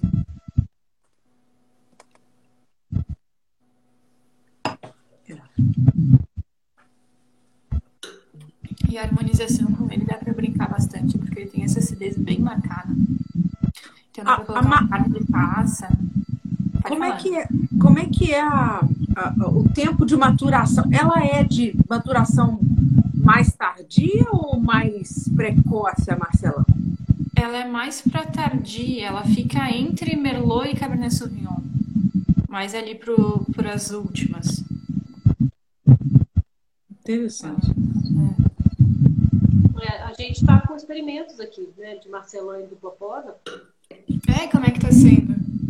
Tá, tá, tá, indo muito bem. A Marcelã está vindo muito bem, porque o, o, nosso principal aqui é Sirra e Blanc. Uhum. Então, precisa, né, tem procurado outras, outras alternativas, e a Marcelã é uma que está tá se apresentando muito bem. Mas um perfil bem diferente. Vai ser muito bacana ter a quando chegar. Eu te perguntar se vocês chegaram a verificar ou vocês estão ainda na parte do plantio? Esse ano começam a vir as, as partes, as, as produções mais comerciais. Eu já verifiquei alguns em microvinificação. Uhum. Mas vai vir, agora esse ano começam a entrar os, os marcelãs comerciais, né, com uma produção um pouco maior.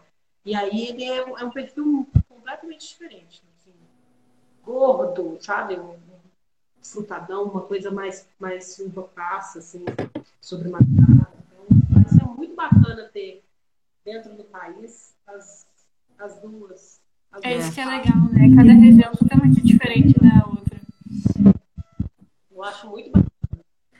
A, a, a, própria comparação, a própria Sirra, né, Bela? Aqui em Minas, né? Quando você toma o mesmo Sirra de produtores diferentes, são vinhos completamente diferentes. Né? Sim.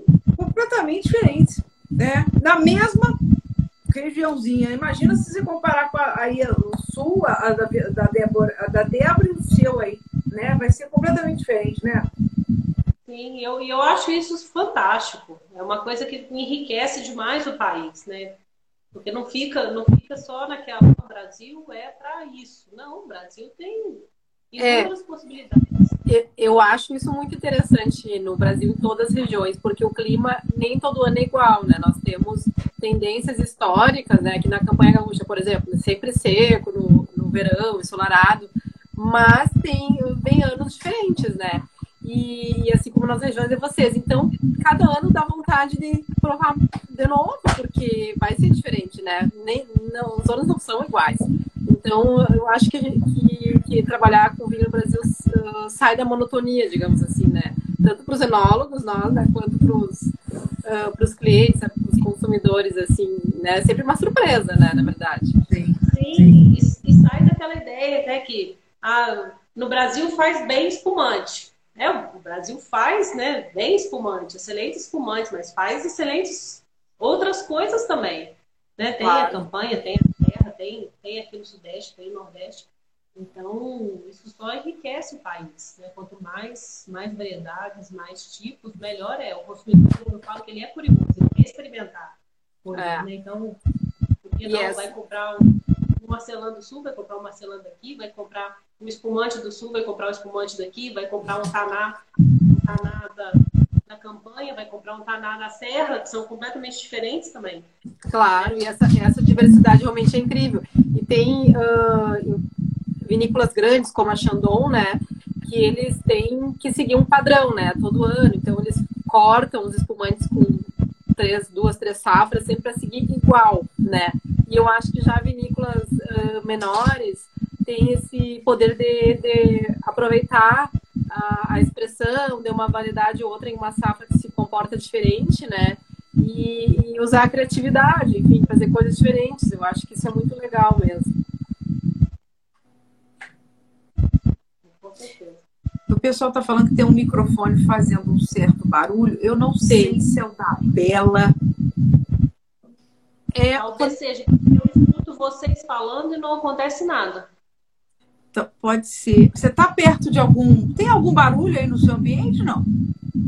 Aqui não. É interessante. Não, mas eu acho que a Roberta, acho que quando ela colocou o fone, saiu o barulho. Quando eu coloquei? É, eu tá acho que saiu o ruído. Eu tô sentindo esse ruído também. É, eu também ouço. Por isso que eu tirei o fone. Eu achei que fosse ele. Deixa eu tentar. Ah, não, não sei.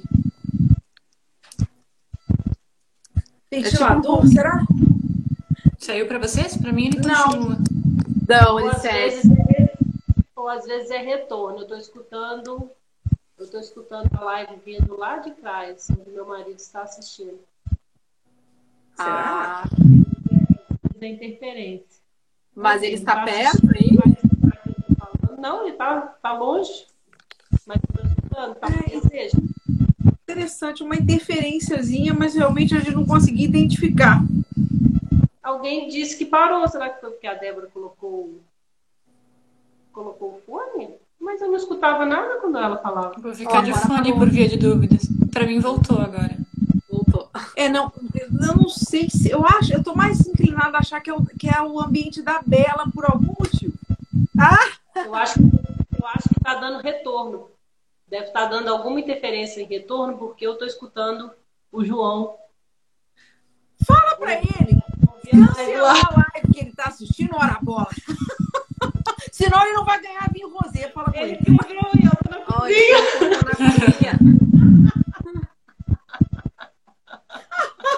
Fala, ó, vai ter vinho não. Desliga esse negócio.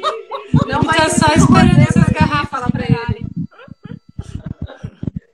Ah, muito bom. ter que vir aqui, pegar o rosé que ele ainda não pegou, levar lá pra dentro e parar de assistir. Fala pra ele pra parar de interferir na conversa, não, pelo amor de Deus. Vai tomar, dá vinho pra ele, Bela. Dá vinho. Eu já falei que o rosé da Gabriela tá liberado aqui, é só ele vir buscar. Meninos, é, eu, eu gosto de fazer umas perguntinhas aqui no final, mas eu queria saber de vocês um pouquinho é, sobre maternidade. Eu acho que por enquanto aqui só a Gabi que é mãe, né? A Bela e a Débora ainda não, não é isso, meninas? Vocês ainda não, né? Mas eu queria saber da, de vocês um pouquinho essa relação, o que que a, o que que a, o que que a maternidade significa para vocês, né? Então a Gabi vai poder falar, acho que de dois, de dois vieses aí, né? Com relação a ser filha e com relação a ser mãe. Eu queria que vocês duas também falassem um pouquinho disso, né? né? Vamos falar um pouquinho de mãe aqui para as mulheres que são mães, né? Afinal de contas, estamos fazendo um pouco de essa homenagem para elas. E aí, Gabi, maternidade, conta pra gente. Ai, a maternidade, sem dúvida, traz uma maturidade muito maior, né? Ahn, onde, assim, é, onde tua prioridade principal é teu filho estar bem, né? Com saúde, isso é o mais importante do mundo, digamos assim, depois que nasce teu filho. Trabalho, essas outras questões, né? Enfrentar desafios, ah, digamos, é secundário. Tu consegue, ah, tu ainda segue com paixão nisso, mas, né, não, não ter, não ter traz, assim, grandes preocupações, digamos assim, né? Ah, como a prioridade é de, de ser mãe. Então, é muito bom, né? Ao mesmo tempo, como eu sempre trabalhei, né? É, tem sempre esse desafio de conciliar bem o tempo, né? Entre o convívio com, com teu filho e as questões do trabalho. Até porque antes da pandemia, assim, você sabe, né? Gurias, trabalhar com vinho exige ah, que geralmente tu trabalha com muitos eventos, degustações, né? Que são horários que não conciliam muito bem com o horário das crianças, digamos assim, né? Então, ah, é isso aí. Eu tenho um filho de ah, sete anos, está aqui pertinho de mim, aqui Pietro, né? Fala pra ele chegar aí pra gente ver ele. E vem aqui. Esse é o achado. Deixa eu ver. Ai, que lindo! Ei, Pietro! Dá oi. Oi! Tudo Oi. bem? Você já comprou o presente da mamãe? Não. Como assim? Como assim? Ó, Tu me disse que estava escondido outro dia. mas você vai dar pra mamãe aquele beijo gostoso, com aquele abraço gostoso no domingo, não vai, Pietro? Né? Ah lá! Ah, que delícia! Ele parece com você, né, Dê? É, Né, quando né, ele Gabi? nasceu, ele era igual o pai. Agora ele tá, tá mesclado. Ele tá com quantos anos?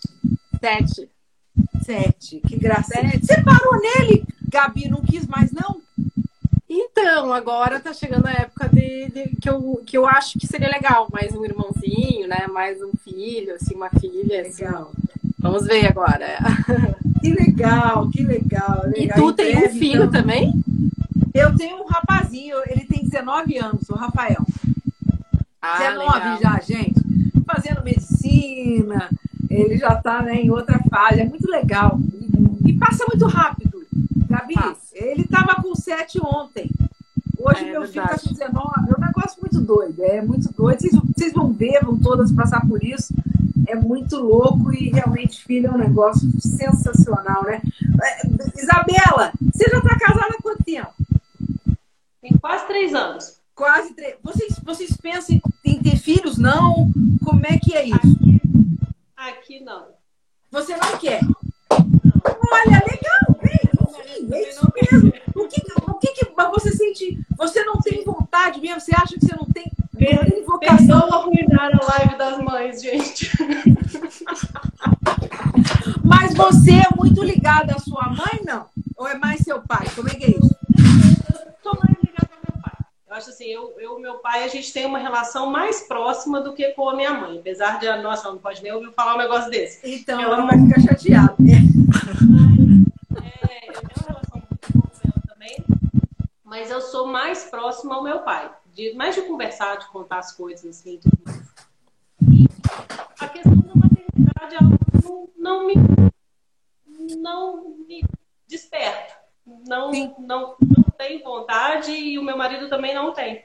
Então, eu, eu sou questionada várias vezes, já fui questionada até pelo governador de Minas Gerais. Uma vez. no almoço dele aqui, ele me questionou assim, várias vezes por que não e tudo mais, mas não não tenho vontade. Eu até brinco, né? A Janaína até tá falando. Ah, é, ela é ligada à irmã, ela falou. Olha o Carlinhos aí, o Carlinhos. Verdade, lá em casa ninguém tem, né? Meus, meus irmãos não, não têm também. A Jana também não tem, né? Jana também não tem. Não tem, o Glauco também não tem. E, mas o que ele quer ter. Mas a, a Janaína também não. E eu brinco com meu pai quando meu pai fica, fica falando com a gente. né? Ah, mas assim, já tá na hora, né? A gente quer neto. Né? E aí, quando esse neto vai vir e tal, eu falo assim, "Isso, tanto falou que a gente não podia engravidar na adolescência que o nosso ficou na. Dia. Né? Já passado essa fase, mas não, não tenho vontade. Tá certo, tá certo. Cada um tem que, e tem que respeitar isso, né, Bela? Porque eu acho que às vezes a pessoa ela É, é, cede. uma, é uma coisa que, que às vezes geram questionamentos e, e gera uma pressão e às vezes até tipo, bullying. Né? Não, por que, que você não quer? Toda mulher, a mulher só se realiza quando é mãe. Gente, é uma coisa diferente, né? Eu tenho certeza, quando se torna mãe, como a Gabriela falou, é, é outra coisa. Eu tenho certeza que é um amor que ninguém vai experimentar se não passar por ele. Né? É uma, deve ser uma coisa assim, sensacional. Eu, eu, tenho certeza, a gente vê que o pai e mãe faz tudo pelo filho. Mas tem pessoas que não, não querem passar por isso. Então, acho que a liberdade feminina está em querer ter e não, e Com não certeza. ter. Com certeza. E aí, de repente, você tem para ser um pai e uma mãe porcaria, né? Que acontece também, né? Que é preferível não ter, né, gente? É, Também. eu, eu- eu acho, as pessoas têm que respeitar a própria natureza, as próprias aptidões, as próprias. É isso. Você não vai, você não vai fa- fazer, satisfazer outra pessoa em detrimento das- do que você sente aqui dentro, né? E ser mãe não vai fazer de. Eu não vejo as mulheres passarem por bullying quando elas falam que, ela- que elas querem ter. Por que, que tem que passar quando não quer? É verdade, é É verdade. uma questão de escolha. A está numa fase de, de mundo que tem que respeitar o que, que a pessoa quer, né? Não tem liberdade para isso. Muito bom. Adorei, porque você está no extremo do não quero ser mãe. Eu acho muito bacana. Né? Você vê que são três, quatro pessoas completamente diferentes. A gente está falando de mãe e você está falando, olha, gente, não quero ser mãe, isso é legal, tá ok, né? Tem gente que acha que não, né? Não. É isso aí, é isso aí. Muito, muito legal, muito legal. E, e você, Débora, qual é a sua, a sua visão da maternidade? Você quer para você? Não? Como é que é isso? Então, por hora eu tô tentando casar. É, O primeiro passo. de acordo, de acordo com o meu pai, é o primeiro passo. Eu tô tentando fazer as coisas na ordem, mas o governador aqui não tá me permitindo. Mas eu sempre quis casar antes, ter uns dois, três anos sozinha, e depois começar a pensar nos filhos. Ah, já tive uma fase em que eu achei que eu não queria também. E aí, agora que a Bela falou do bullying, eu lembro que uma vez eu falei isso num almoço de família, minha avó me disse, então tá namorando pra quê? Opa, voltei. Tá namorando pra quê se não quer ter filhos? Aí eu pensei que ia ser uma vida respondendo por que não queria ter filhos. Mas agora eu já acho que eu quero, porém eu acho que não chegou aí na hora, porque ainda não bateu aquela vontade, assim, de ver uma criança e dizer, ah, eu quero muito ter uma criança. Eu ainda tô naquelas que eu tô pesando, porque eu gosto muito de ficar sozinha, de ficar com o meu tempo, de fazer as minhas coisas. E eu acho que isso é porque não chegou a hora. Acredito que quando chegar a hora eu vou sentir que eu tô aberta para abrir mão do meu tempo para mim, para cuidar do, das crianças. Então tá nos planos, mas não agora. Ô, Débora, você tá com quantos anos? Desculpa, você tá com 30. quantos anos? Você tem 30, você tem cara de menos. Obrigada. É, tá mais de óculos, assim, tá parecendo uns 24, é uma gracinha. Tem É, você tá, com, 30. você, é, você tá com tempo e tal.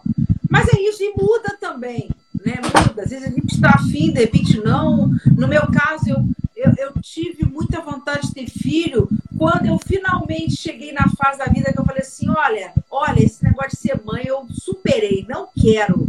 Eu olhava as mães lá no clube, atrás das crianças, eu falava, nossa senhora, essas, coitada dessas mulheres, meu Deus do céu, você tem Eu tô sucesso. nessa é fase quem quer um negócio desse? Eu pensava. Pum, engravidei. Aos 30 anos. Sem querer. Não foi nada planejado. Seu pai não ia aprovar, viu, Débora? Foi antes.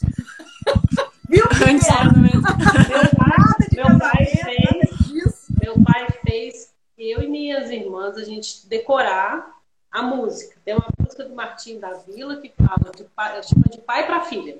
A Ah, música. ah. A Martim, chama de pai para filha. E o refrão da música fala: "Ô, filhinha, estuda, se casa, trabalha e procria. Aí ele falava assim: qual é a ordem? Estuda, trabalha, se casa e procria. Qual que é a ordem? Estuda, trabalha, e procria. Então vem lá no final. Ele, ele falava assim, e aí hoje, quando ele cobra o neto, ó, tudo trabalho, se casa e procria. Vocês já casaram? Tá Então, faltando tá tem mais uma etapa.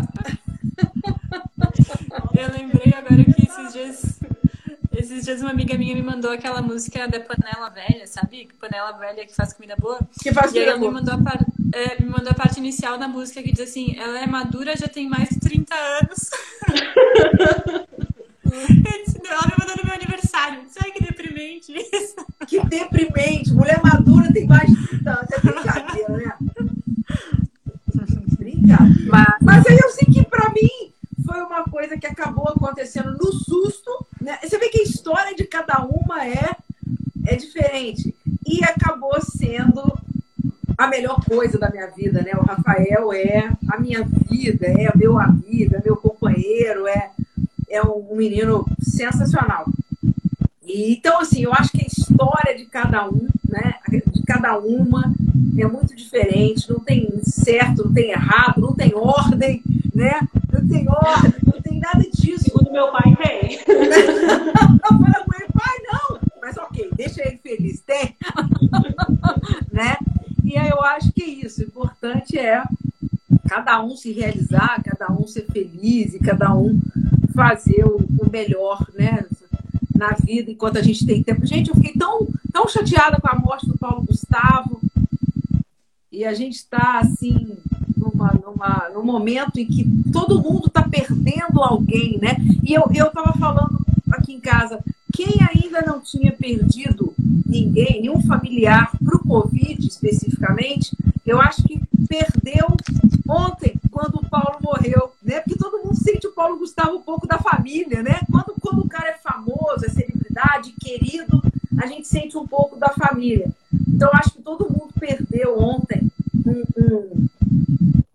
Familiar. Eu acho que todo mundo pode ter um pouco mais de noção né, do, do que está sendo a Covid, o que foi ano passado, o que está sendo esse ano, né, esses momentos complicados que a gente está vivendo, que vamos superar sim, mas tem que ter paciência, tem que ter calma, tem que ter cuidado, responsabilidade, né, meninas? Porque é uma situação é, a gente tem uma tendência a pensar que está acontecendo longe, que com a gente não acontece. E aí, quando é alguém que a gente conhece, por mais que seja alguém físico ou algum, no caso dele, alguém que a gente conhece o trabalho, aí bate. Uh, não é? Bate, é. Né? É. é real, isso acontece. É uma pessoa tá nova, né? Uma pessoa Novo. Nova, é. É. É, assusta porque é novo e sim, não tinha comorbidades, pelo que eu sei, né? Não tinha, então realmente o Covid é quase uma loteria, assim, né? Tem, tem é. casos assim que, que não tem muita explicação científica, né? Por que aquela pessoa, né, se abalou tanto. Mas, enfim, eu noto que, em geral, quando as pessoas não começam com tratamento no início, quando uh, contrai né, o Covid, é, a, a situação complica bastante, né? Complica bastante. Pois é. Então, vamos torcer para o pessoal se vacinar rápido e isso para a gente poder superar e enfim né? A humanidade sempre supera mas vamos vamos vamos, vamos torcer para todo mundo sair dessa da melhor forma possível. Meninas agora para a gente finalizar vou passar para vocês umas perguntinhas rápidas. Eu quero saber qual é a maior qualidade de vocês. E Gabi? Qual é a sua maior qualidade Ai, ai, ai, eu acho que é a minha intuição. minha intuição. Aham, uhum. que legal. Que bacana, intuição aqui na lá, boa. Muito boa, muito boa. Deixa eu fazer um print aqui, peraí. Ah, lá, fez... Feito. Boa. E você, Bela, qual é a sua maior qualidade? Ah, eu vou dizer coragem, viu? Que é uma coisa que minha mãe, a minha mãe fala sempre. Minha mãe me chama de aventureira. Ela, ela fala que eu sou aventureira. E, bom, quando eu fui para o Sul, eu nunca tinha pisado no Rio Grande do Sul. E eu já cheguei lá para fazer a matrícula da faculdade. Fui para os Estados Unidos, vim para cá, voltei. Então, eu acho que é, que é coragem de, de ir arriscar e não, não ficar preocupada se vai dar certo, se não vai vamos lá e. E faz, né? É, e na outra tá certo. Que legal, muito legal. E você, Débora, o que, que você acha? Qual a sua maior qualidade? Então, eu tive uns segundinhos aqui para pensar, né? A Meu próxima é sua. A próxima vai começar ao contrário. de defeito é mais fácil, né? Então, eu pensei na empatia e aí eu lembrei que outra vez que a gente fez a live também eu falei da empatia. Uh, que é algo que eu tenho muita facilidade de pensar no lugar do outro, me colocar no lugar do outro, inclusive é algo que eu uso muito no meu dia a dia, porque no marketing eu sempre penso como a pessoa vai enxergar, como ela vai pensar, como ela vai sentir. E isso é uma coisa muito natural para mim. Então eu acredito que é empatia. Que bacana. Legal, é isso para o marketing é importante, né? Como é que a pessoa vai enxergar, sentir isso? Muito bom, muito bom. Eu e quero saber. Oi? Ah, boa. Oi? E a sua a sua ah, qualidade. Que mais? Funcionei a hora que Gente, vai qualidade. Trouxe Gente, eu não, eu não tô acostumada que me façam perguntas. Ah, você pegou. Bem-vinda! Bem-vinda ao grupo. É, é, o que, que é, hein? Não sei. Jogo, não sei. Jogo de, jogo de cintura pra sair da. Ai, ó, viu? Já já. Já logo sai da Já testou agora. boa, boa, boa, boa. Eu quero saber um ídolo, uma personalidade que vocês gostariam de conhecer pessoalmente. Hein, Débora? Tem um ídolo, uma personalidade, uma pessoa que você fala, nossa, adoraria sentar para conversar com essa pessoa? Não. Eu acho. Vai, difícil, deve ter, mas. Sabe que se fosse uns anos atrás, eu acho que eu responderia André Bocelli. Mas eu Tá. fui num show dele em São Paulo e eu fiquei tão frustrada que eu não gostaria mais de sentar pra conversar com ele agora. Ele te decepcionou! Ele me decepcionou. Não achei ele muito simpático. Olha só. Então, me deixa por último, deixa eu pensar. Tá bom, pensa aí. Tem, Gabi, um ídolo, uma pessoa que você tinha vontade de conhecer, conversar? É, ah, sim, no, no mundo do vinho eu, eu realmente admiro muito né, a nossa falecida Vivi Clicquot, né? Gostaria de aprender com ela bastante. Admiro muito tudo que ela desbravou no mundo do- dos espumantes, né? E que até hoje todas nós utilizamos, né, gurias, na, nos métodos de elaboração, enfim, ah, pupitre, remoagem, enfim, acho incrível isso. E no mundo das artes eu admiro muito, assim, amo a Shakira, né? Já fui num show Ah, dela. legal. Ela tem muita empatia, assim. Realmente tem shows que a gente vai e se decepciona, né? E tem outros que a gente segue com aquela imagem maravilhosa e ela foi isso, assim, quando eu fui. Né? Teve um da Madonna que eu fui que me decepcionei. A Madonna é totalmente fria, assim, no show, né? Só uma coreografia, uma dança e, e não interage com o público. Então é isso. Legal. E você, Bel? Ah, eu vou escolher dois também, assim, igual a Gabriela falou. Se fosse pensar alguém com quem eu gostaria de conversar, né, sentar e conversar, eu diria o Bill Gates. Eu assisti um, um documentário dele que eu fiquei encantada com a forma dele de, de pensar, de agir, que leva a vida, né, o que teve, mudança de mundo que ele mandou e, e o trabalho que ele tem como filantropo. Né? Então, acho que se fosse para conversar, seria, seria uma pessoa dessa. Eu acho que deve ser uma, uma pessoa assim, riquíssima né, para se conversar. E se for para o mundo das artes, aí eu diria que é o guitarrista do Queen, o Brian May. Ah, que E eu- legal. Eu, eu adoro Queen, né? Sou alucinada com o Queen e eu assisti. Ah, eu também. Eu assisti o show do Queen, um no Canadá e um no, no Rock in Rio, claro, depois do, do, Fred Mercury ter morrido, né? Quando o Queen fez o tour, né? Nos últimos anos agora com um, um outro vocalista. E na hora que o no show do, do Queen no Canadá, que foi o que eu assisti primeiro, na hora que o Brian May deu a primeira solada na guitarra, eu abri a boca a chorar. Que ótimo. Eu soluçava, sabe? De ver aquele homem já todo de cabelo branco, dando aquela música que eu escuto quando eu era pequena, que meu irmão também é muito fã. Então, acho que seriam os dois. E o, Brian May é astrofísico também, além de, além de guitarrista, ele tem doutorado em astrofísica. O cara é todo da Que ciência. legal. Ah, Então ele, ele participa de, de programas espaciais, tem, tem estudos nessa área, então é uma pessoa que eu acho que ser seriam os dois. que legal, que bacana. Aí, Débora, você se inspirou um pouco ou não? Me inspirei, me inspirei. Eu gostaria muito de conversar com o meu tataravô que veio pra cá, que desse que começou a produzir as uvas, Pra perguntar se algum dia ele imaginou que isso ia estar acontecendo, se ele, o que, que ele sentiria de ver a gente hoje com o trabalho que a gente tem, se ele ia ficar orgulhoso, se pra ele ia ser tanto faz. Eu gostaria muito de falar com ele se eu pudesse. Eu acho que eu posso responder por ele dizer, cara, tô feliz demais, vocês, vocês são meu orgulho. né? Imagina Tomara, eu falar tanto sim. faz, de forma alguma. Né? Ele deve estar muito feliz, sei lá, se, se existe uma, uma outra vida por aí, ele deve estar muito orgulhoso de vocês, com certeza, né? Muito legal. Vez, Agora, eu quero saber o seguinte, vou começar pela Bela agora.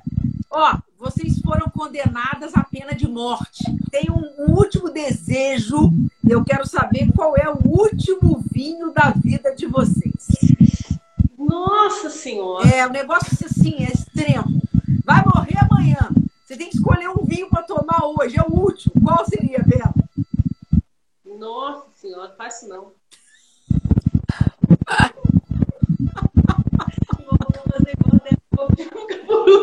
Agora sim, Velas, tu já antes de esquecer alguém, agora tá lascado. Nossa, depois tá no pescoço da gente. É, sai do Brasil, boba, vai, vai pra fora. Pensei fora, assim. Ai, não sei, viu? Porque tem tanta coisa que eu nunca tomei ainda que eu não sei se me atenderia as minhas expectativas, não atenderia, eu posso falar com coisa que vai que, vai que não sei. Então, mas eu vou pensar em um dos que eu já tomei. Ah. Um dos que eu já tomei e que se eu tivesse né, que escolher o último vinho, talvez fosse ele, que é um Alma Viva. Que eu gostei demais, assim, demais. Então, você, sa você sabe que safra foi esse que você tomou, que você gostou muito? Eu acho que era 2013. Entendi. Acho. Não tenho certeza.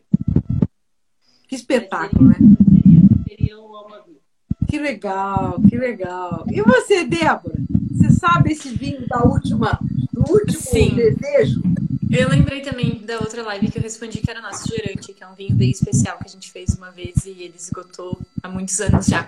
E, e hoje é mais ainda, porque o ano passado eu noivei. E aí no nosso jantar foi surpresa, o Thiago me convidou para jantar.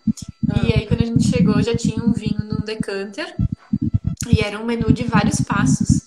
E aí ele disse que a minha tarefa era descobrir, naquela noite era descobrir qual vinho a gente estava tomando.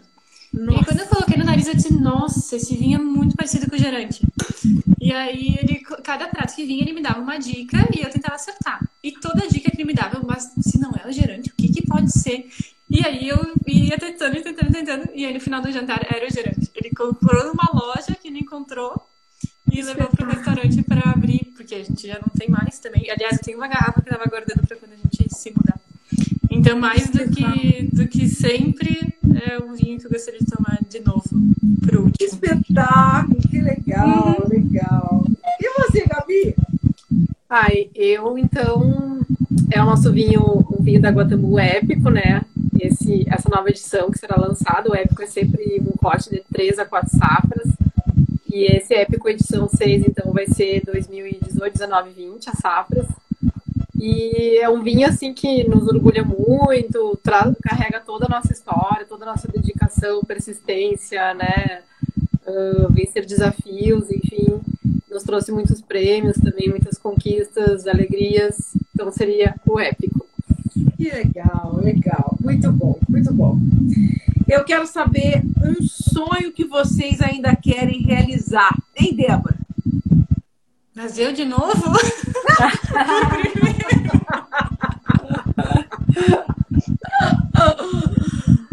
um sonho que eu ainda quero realizar. Eu quero viajar para muitos lugares ainda, não sei nem colocar em ordem.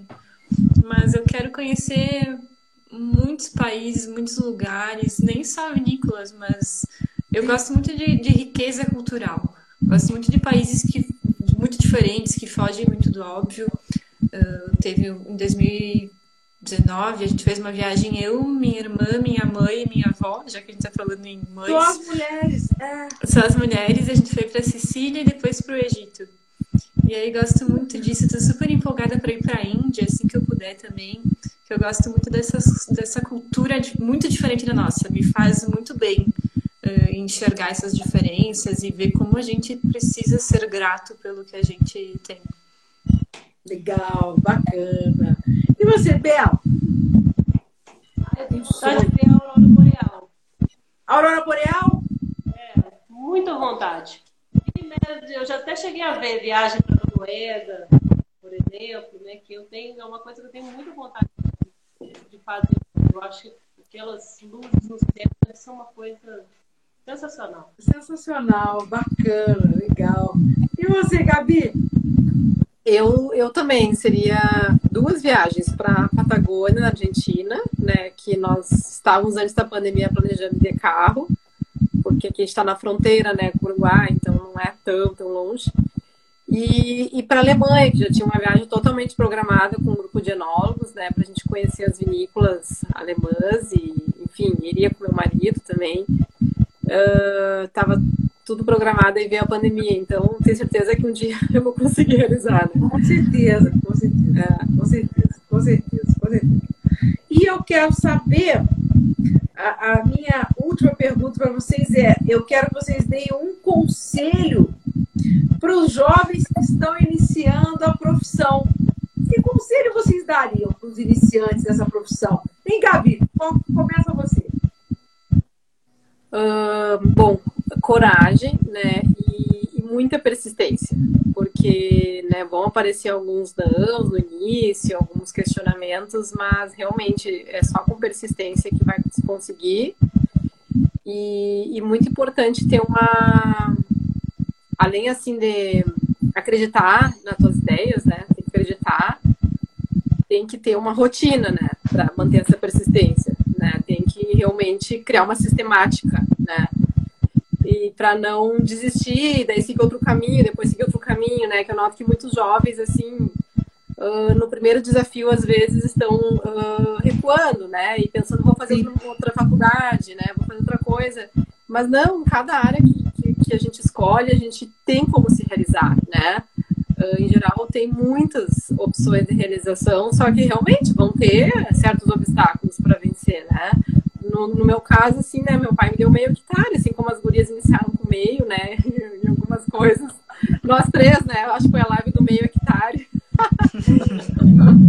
e, e dá certo, inicia pequeno, que, que se, se realmente tem funda, fundamento, né? uh, realmente tem um estudo por trás, um fundamento, vai dar certo. Vai dar certo. Legal, obrigada. E você, Belinha, qual é o seu conselho? Ah, é, é, muito do que a Gabriela falou também, né? É persistência e estudar. Estudar bastante, né? Procurar prática, estágio, fazer safra, é uma coisa que é muito, muito importante. Né? A prática na nossa na nossa profissão, eu acho que é muito importante. Uma safra não é igual a outra, uma uva não é igual a outra.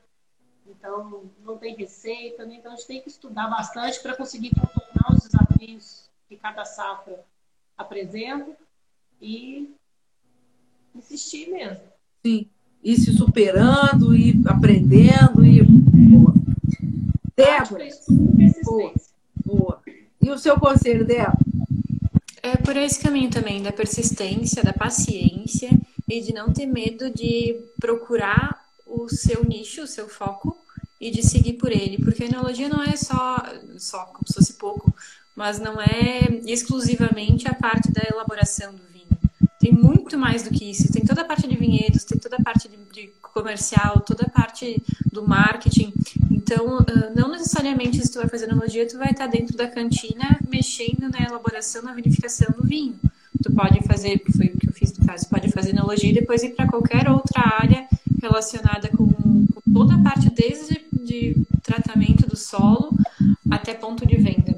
Então, não ter medo de procurar a parte que mais gosta e focar ali.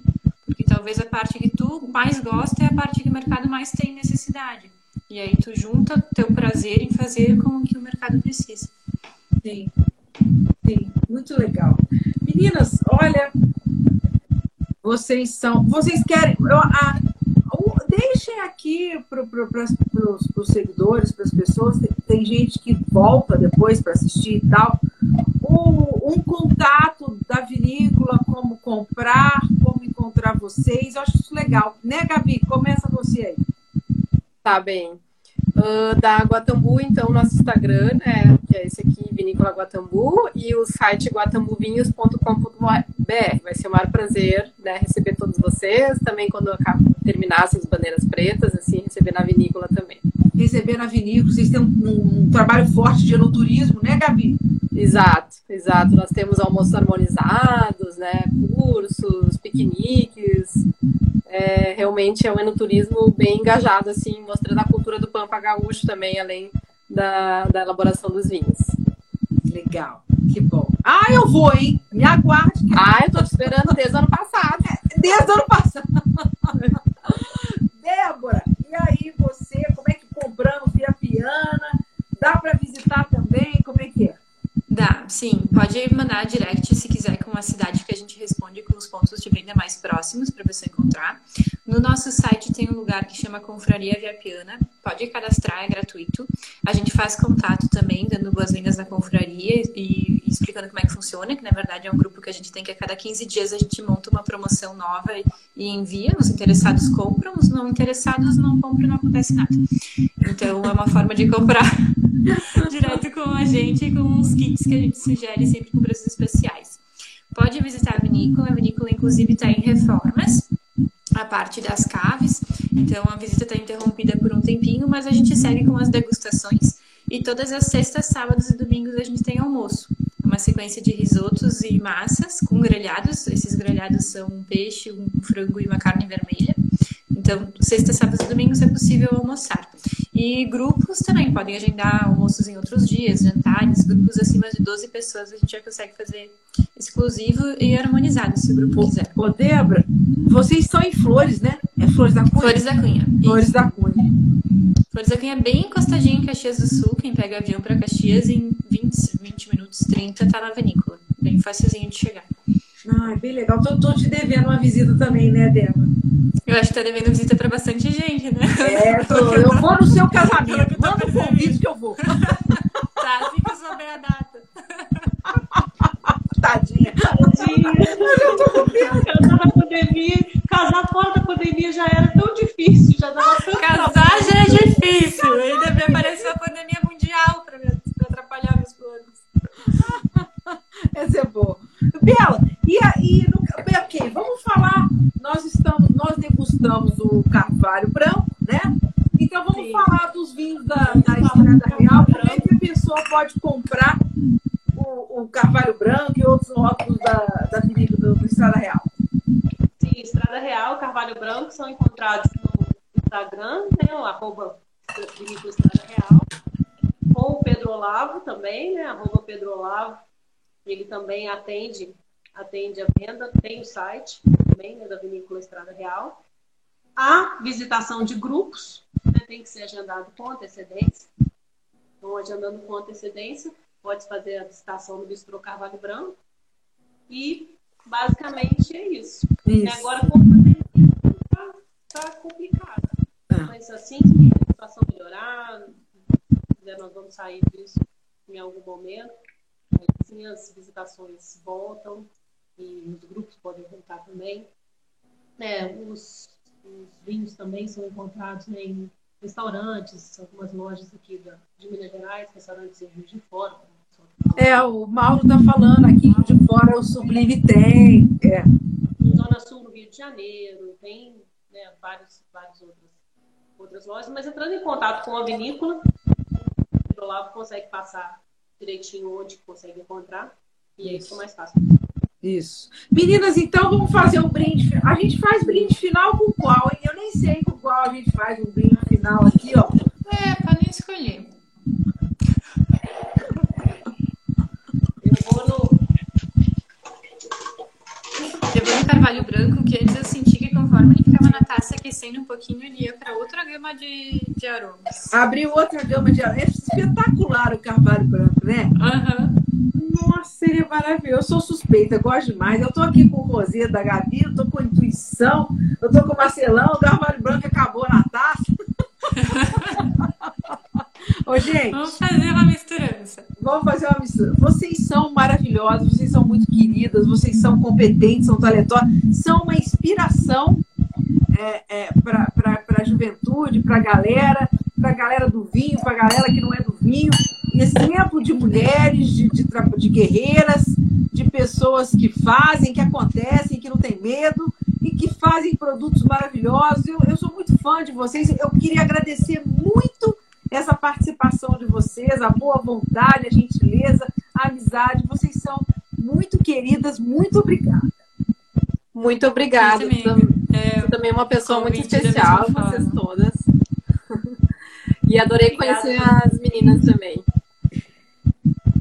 Muito legal. Saúde! Saúde, meninas! Saúde. Saúde, saúde. Até a próxima. Boa noite. Boa noite a todos que estiveram aqui com a gente, né, meninas? Aguentando duas horas de live. boa noite, gente. Agora vocês têm quatro dicas aí para provar. É isso aí. É, Tem exato. que não acaba mais aqui. Boa noite, gente. Muito obrigada. Até a próxima, se Deus Até. quiser. Um Tchau, beijo. tchau. Um beijo. Obrigada. Obrigada. Beijo. Foi ótimo, muito divertido. Até. Obrigada.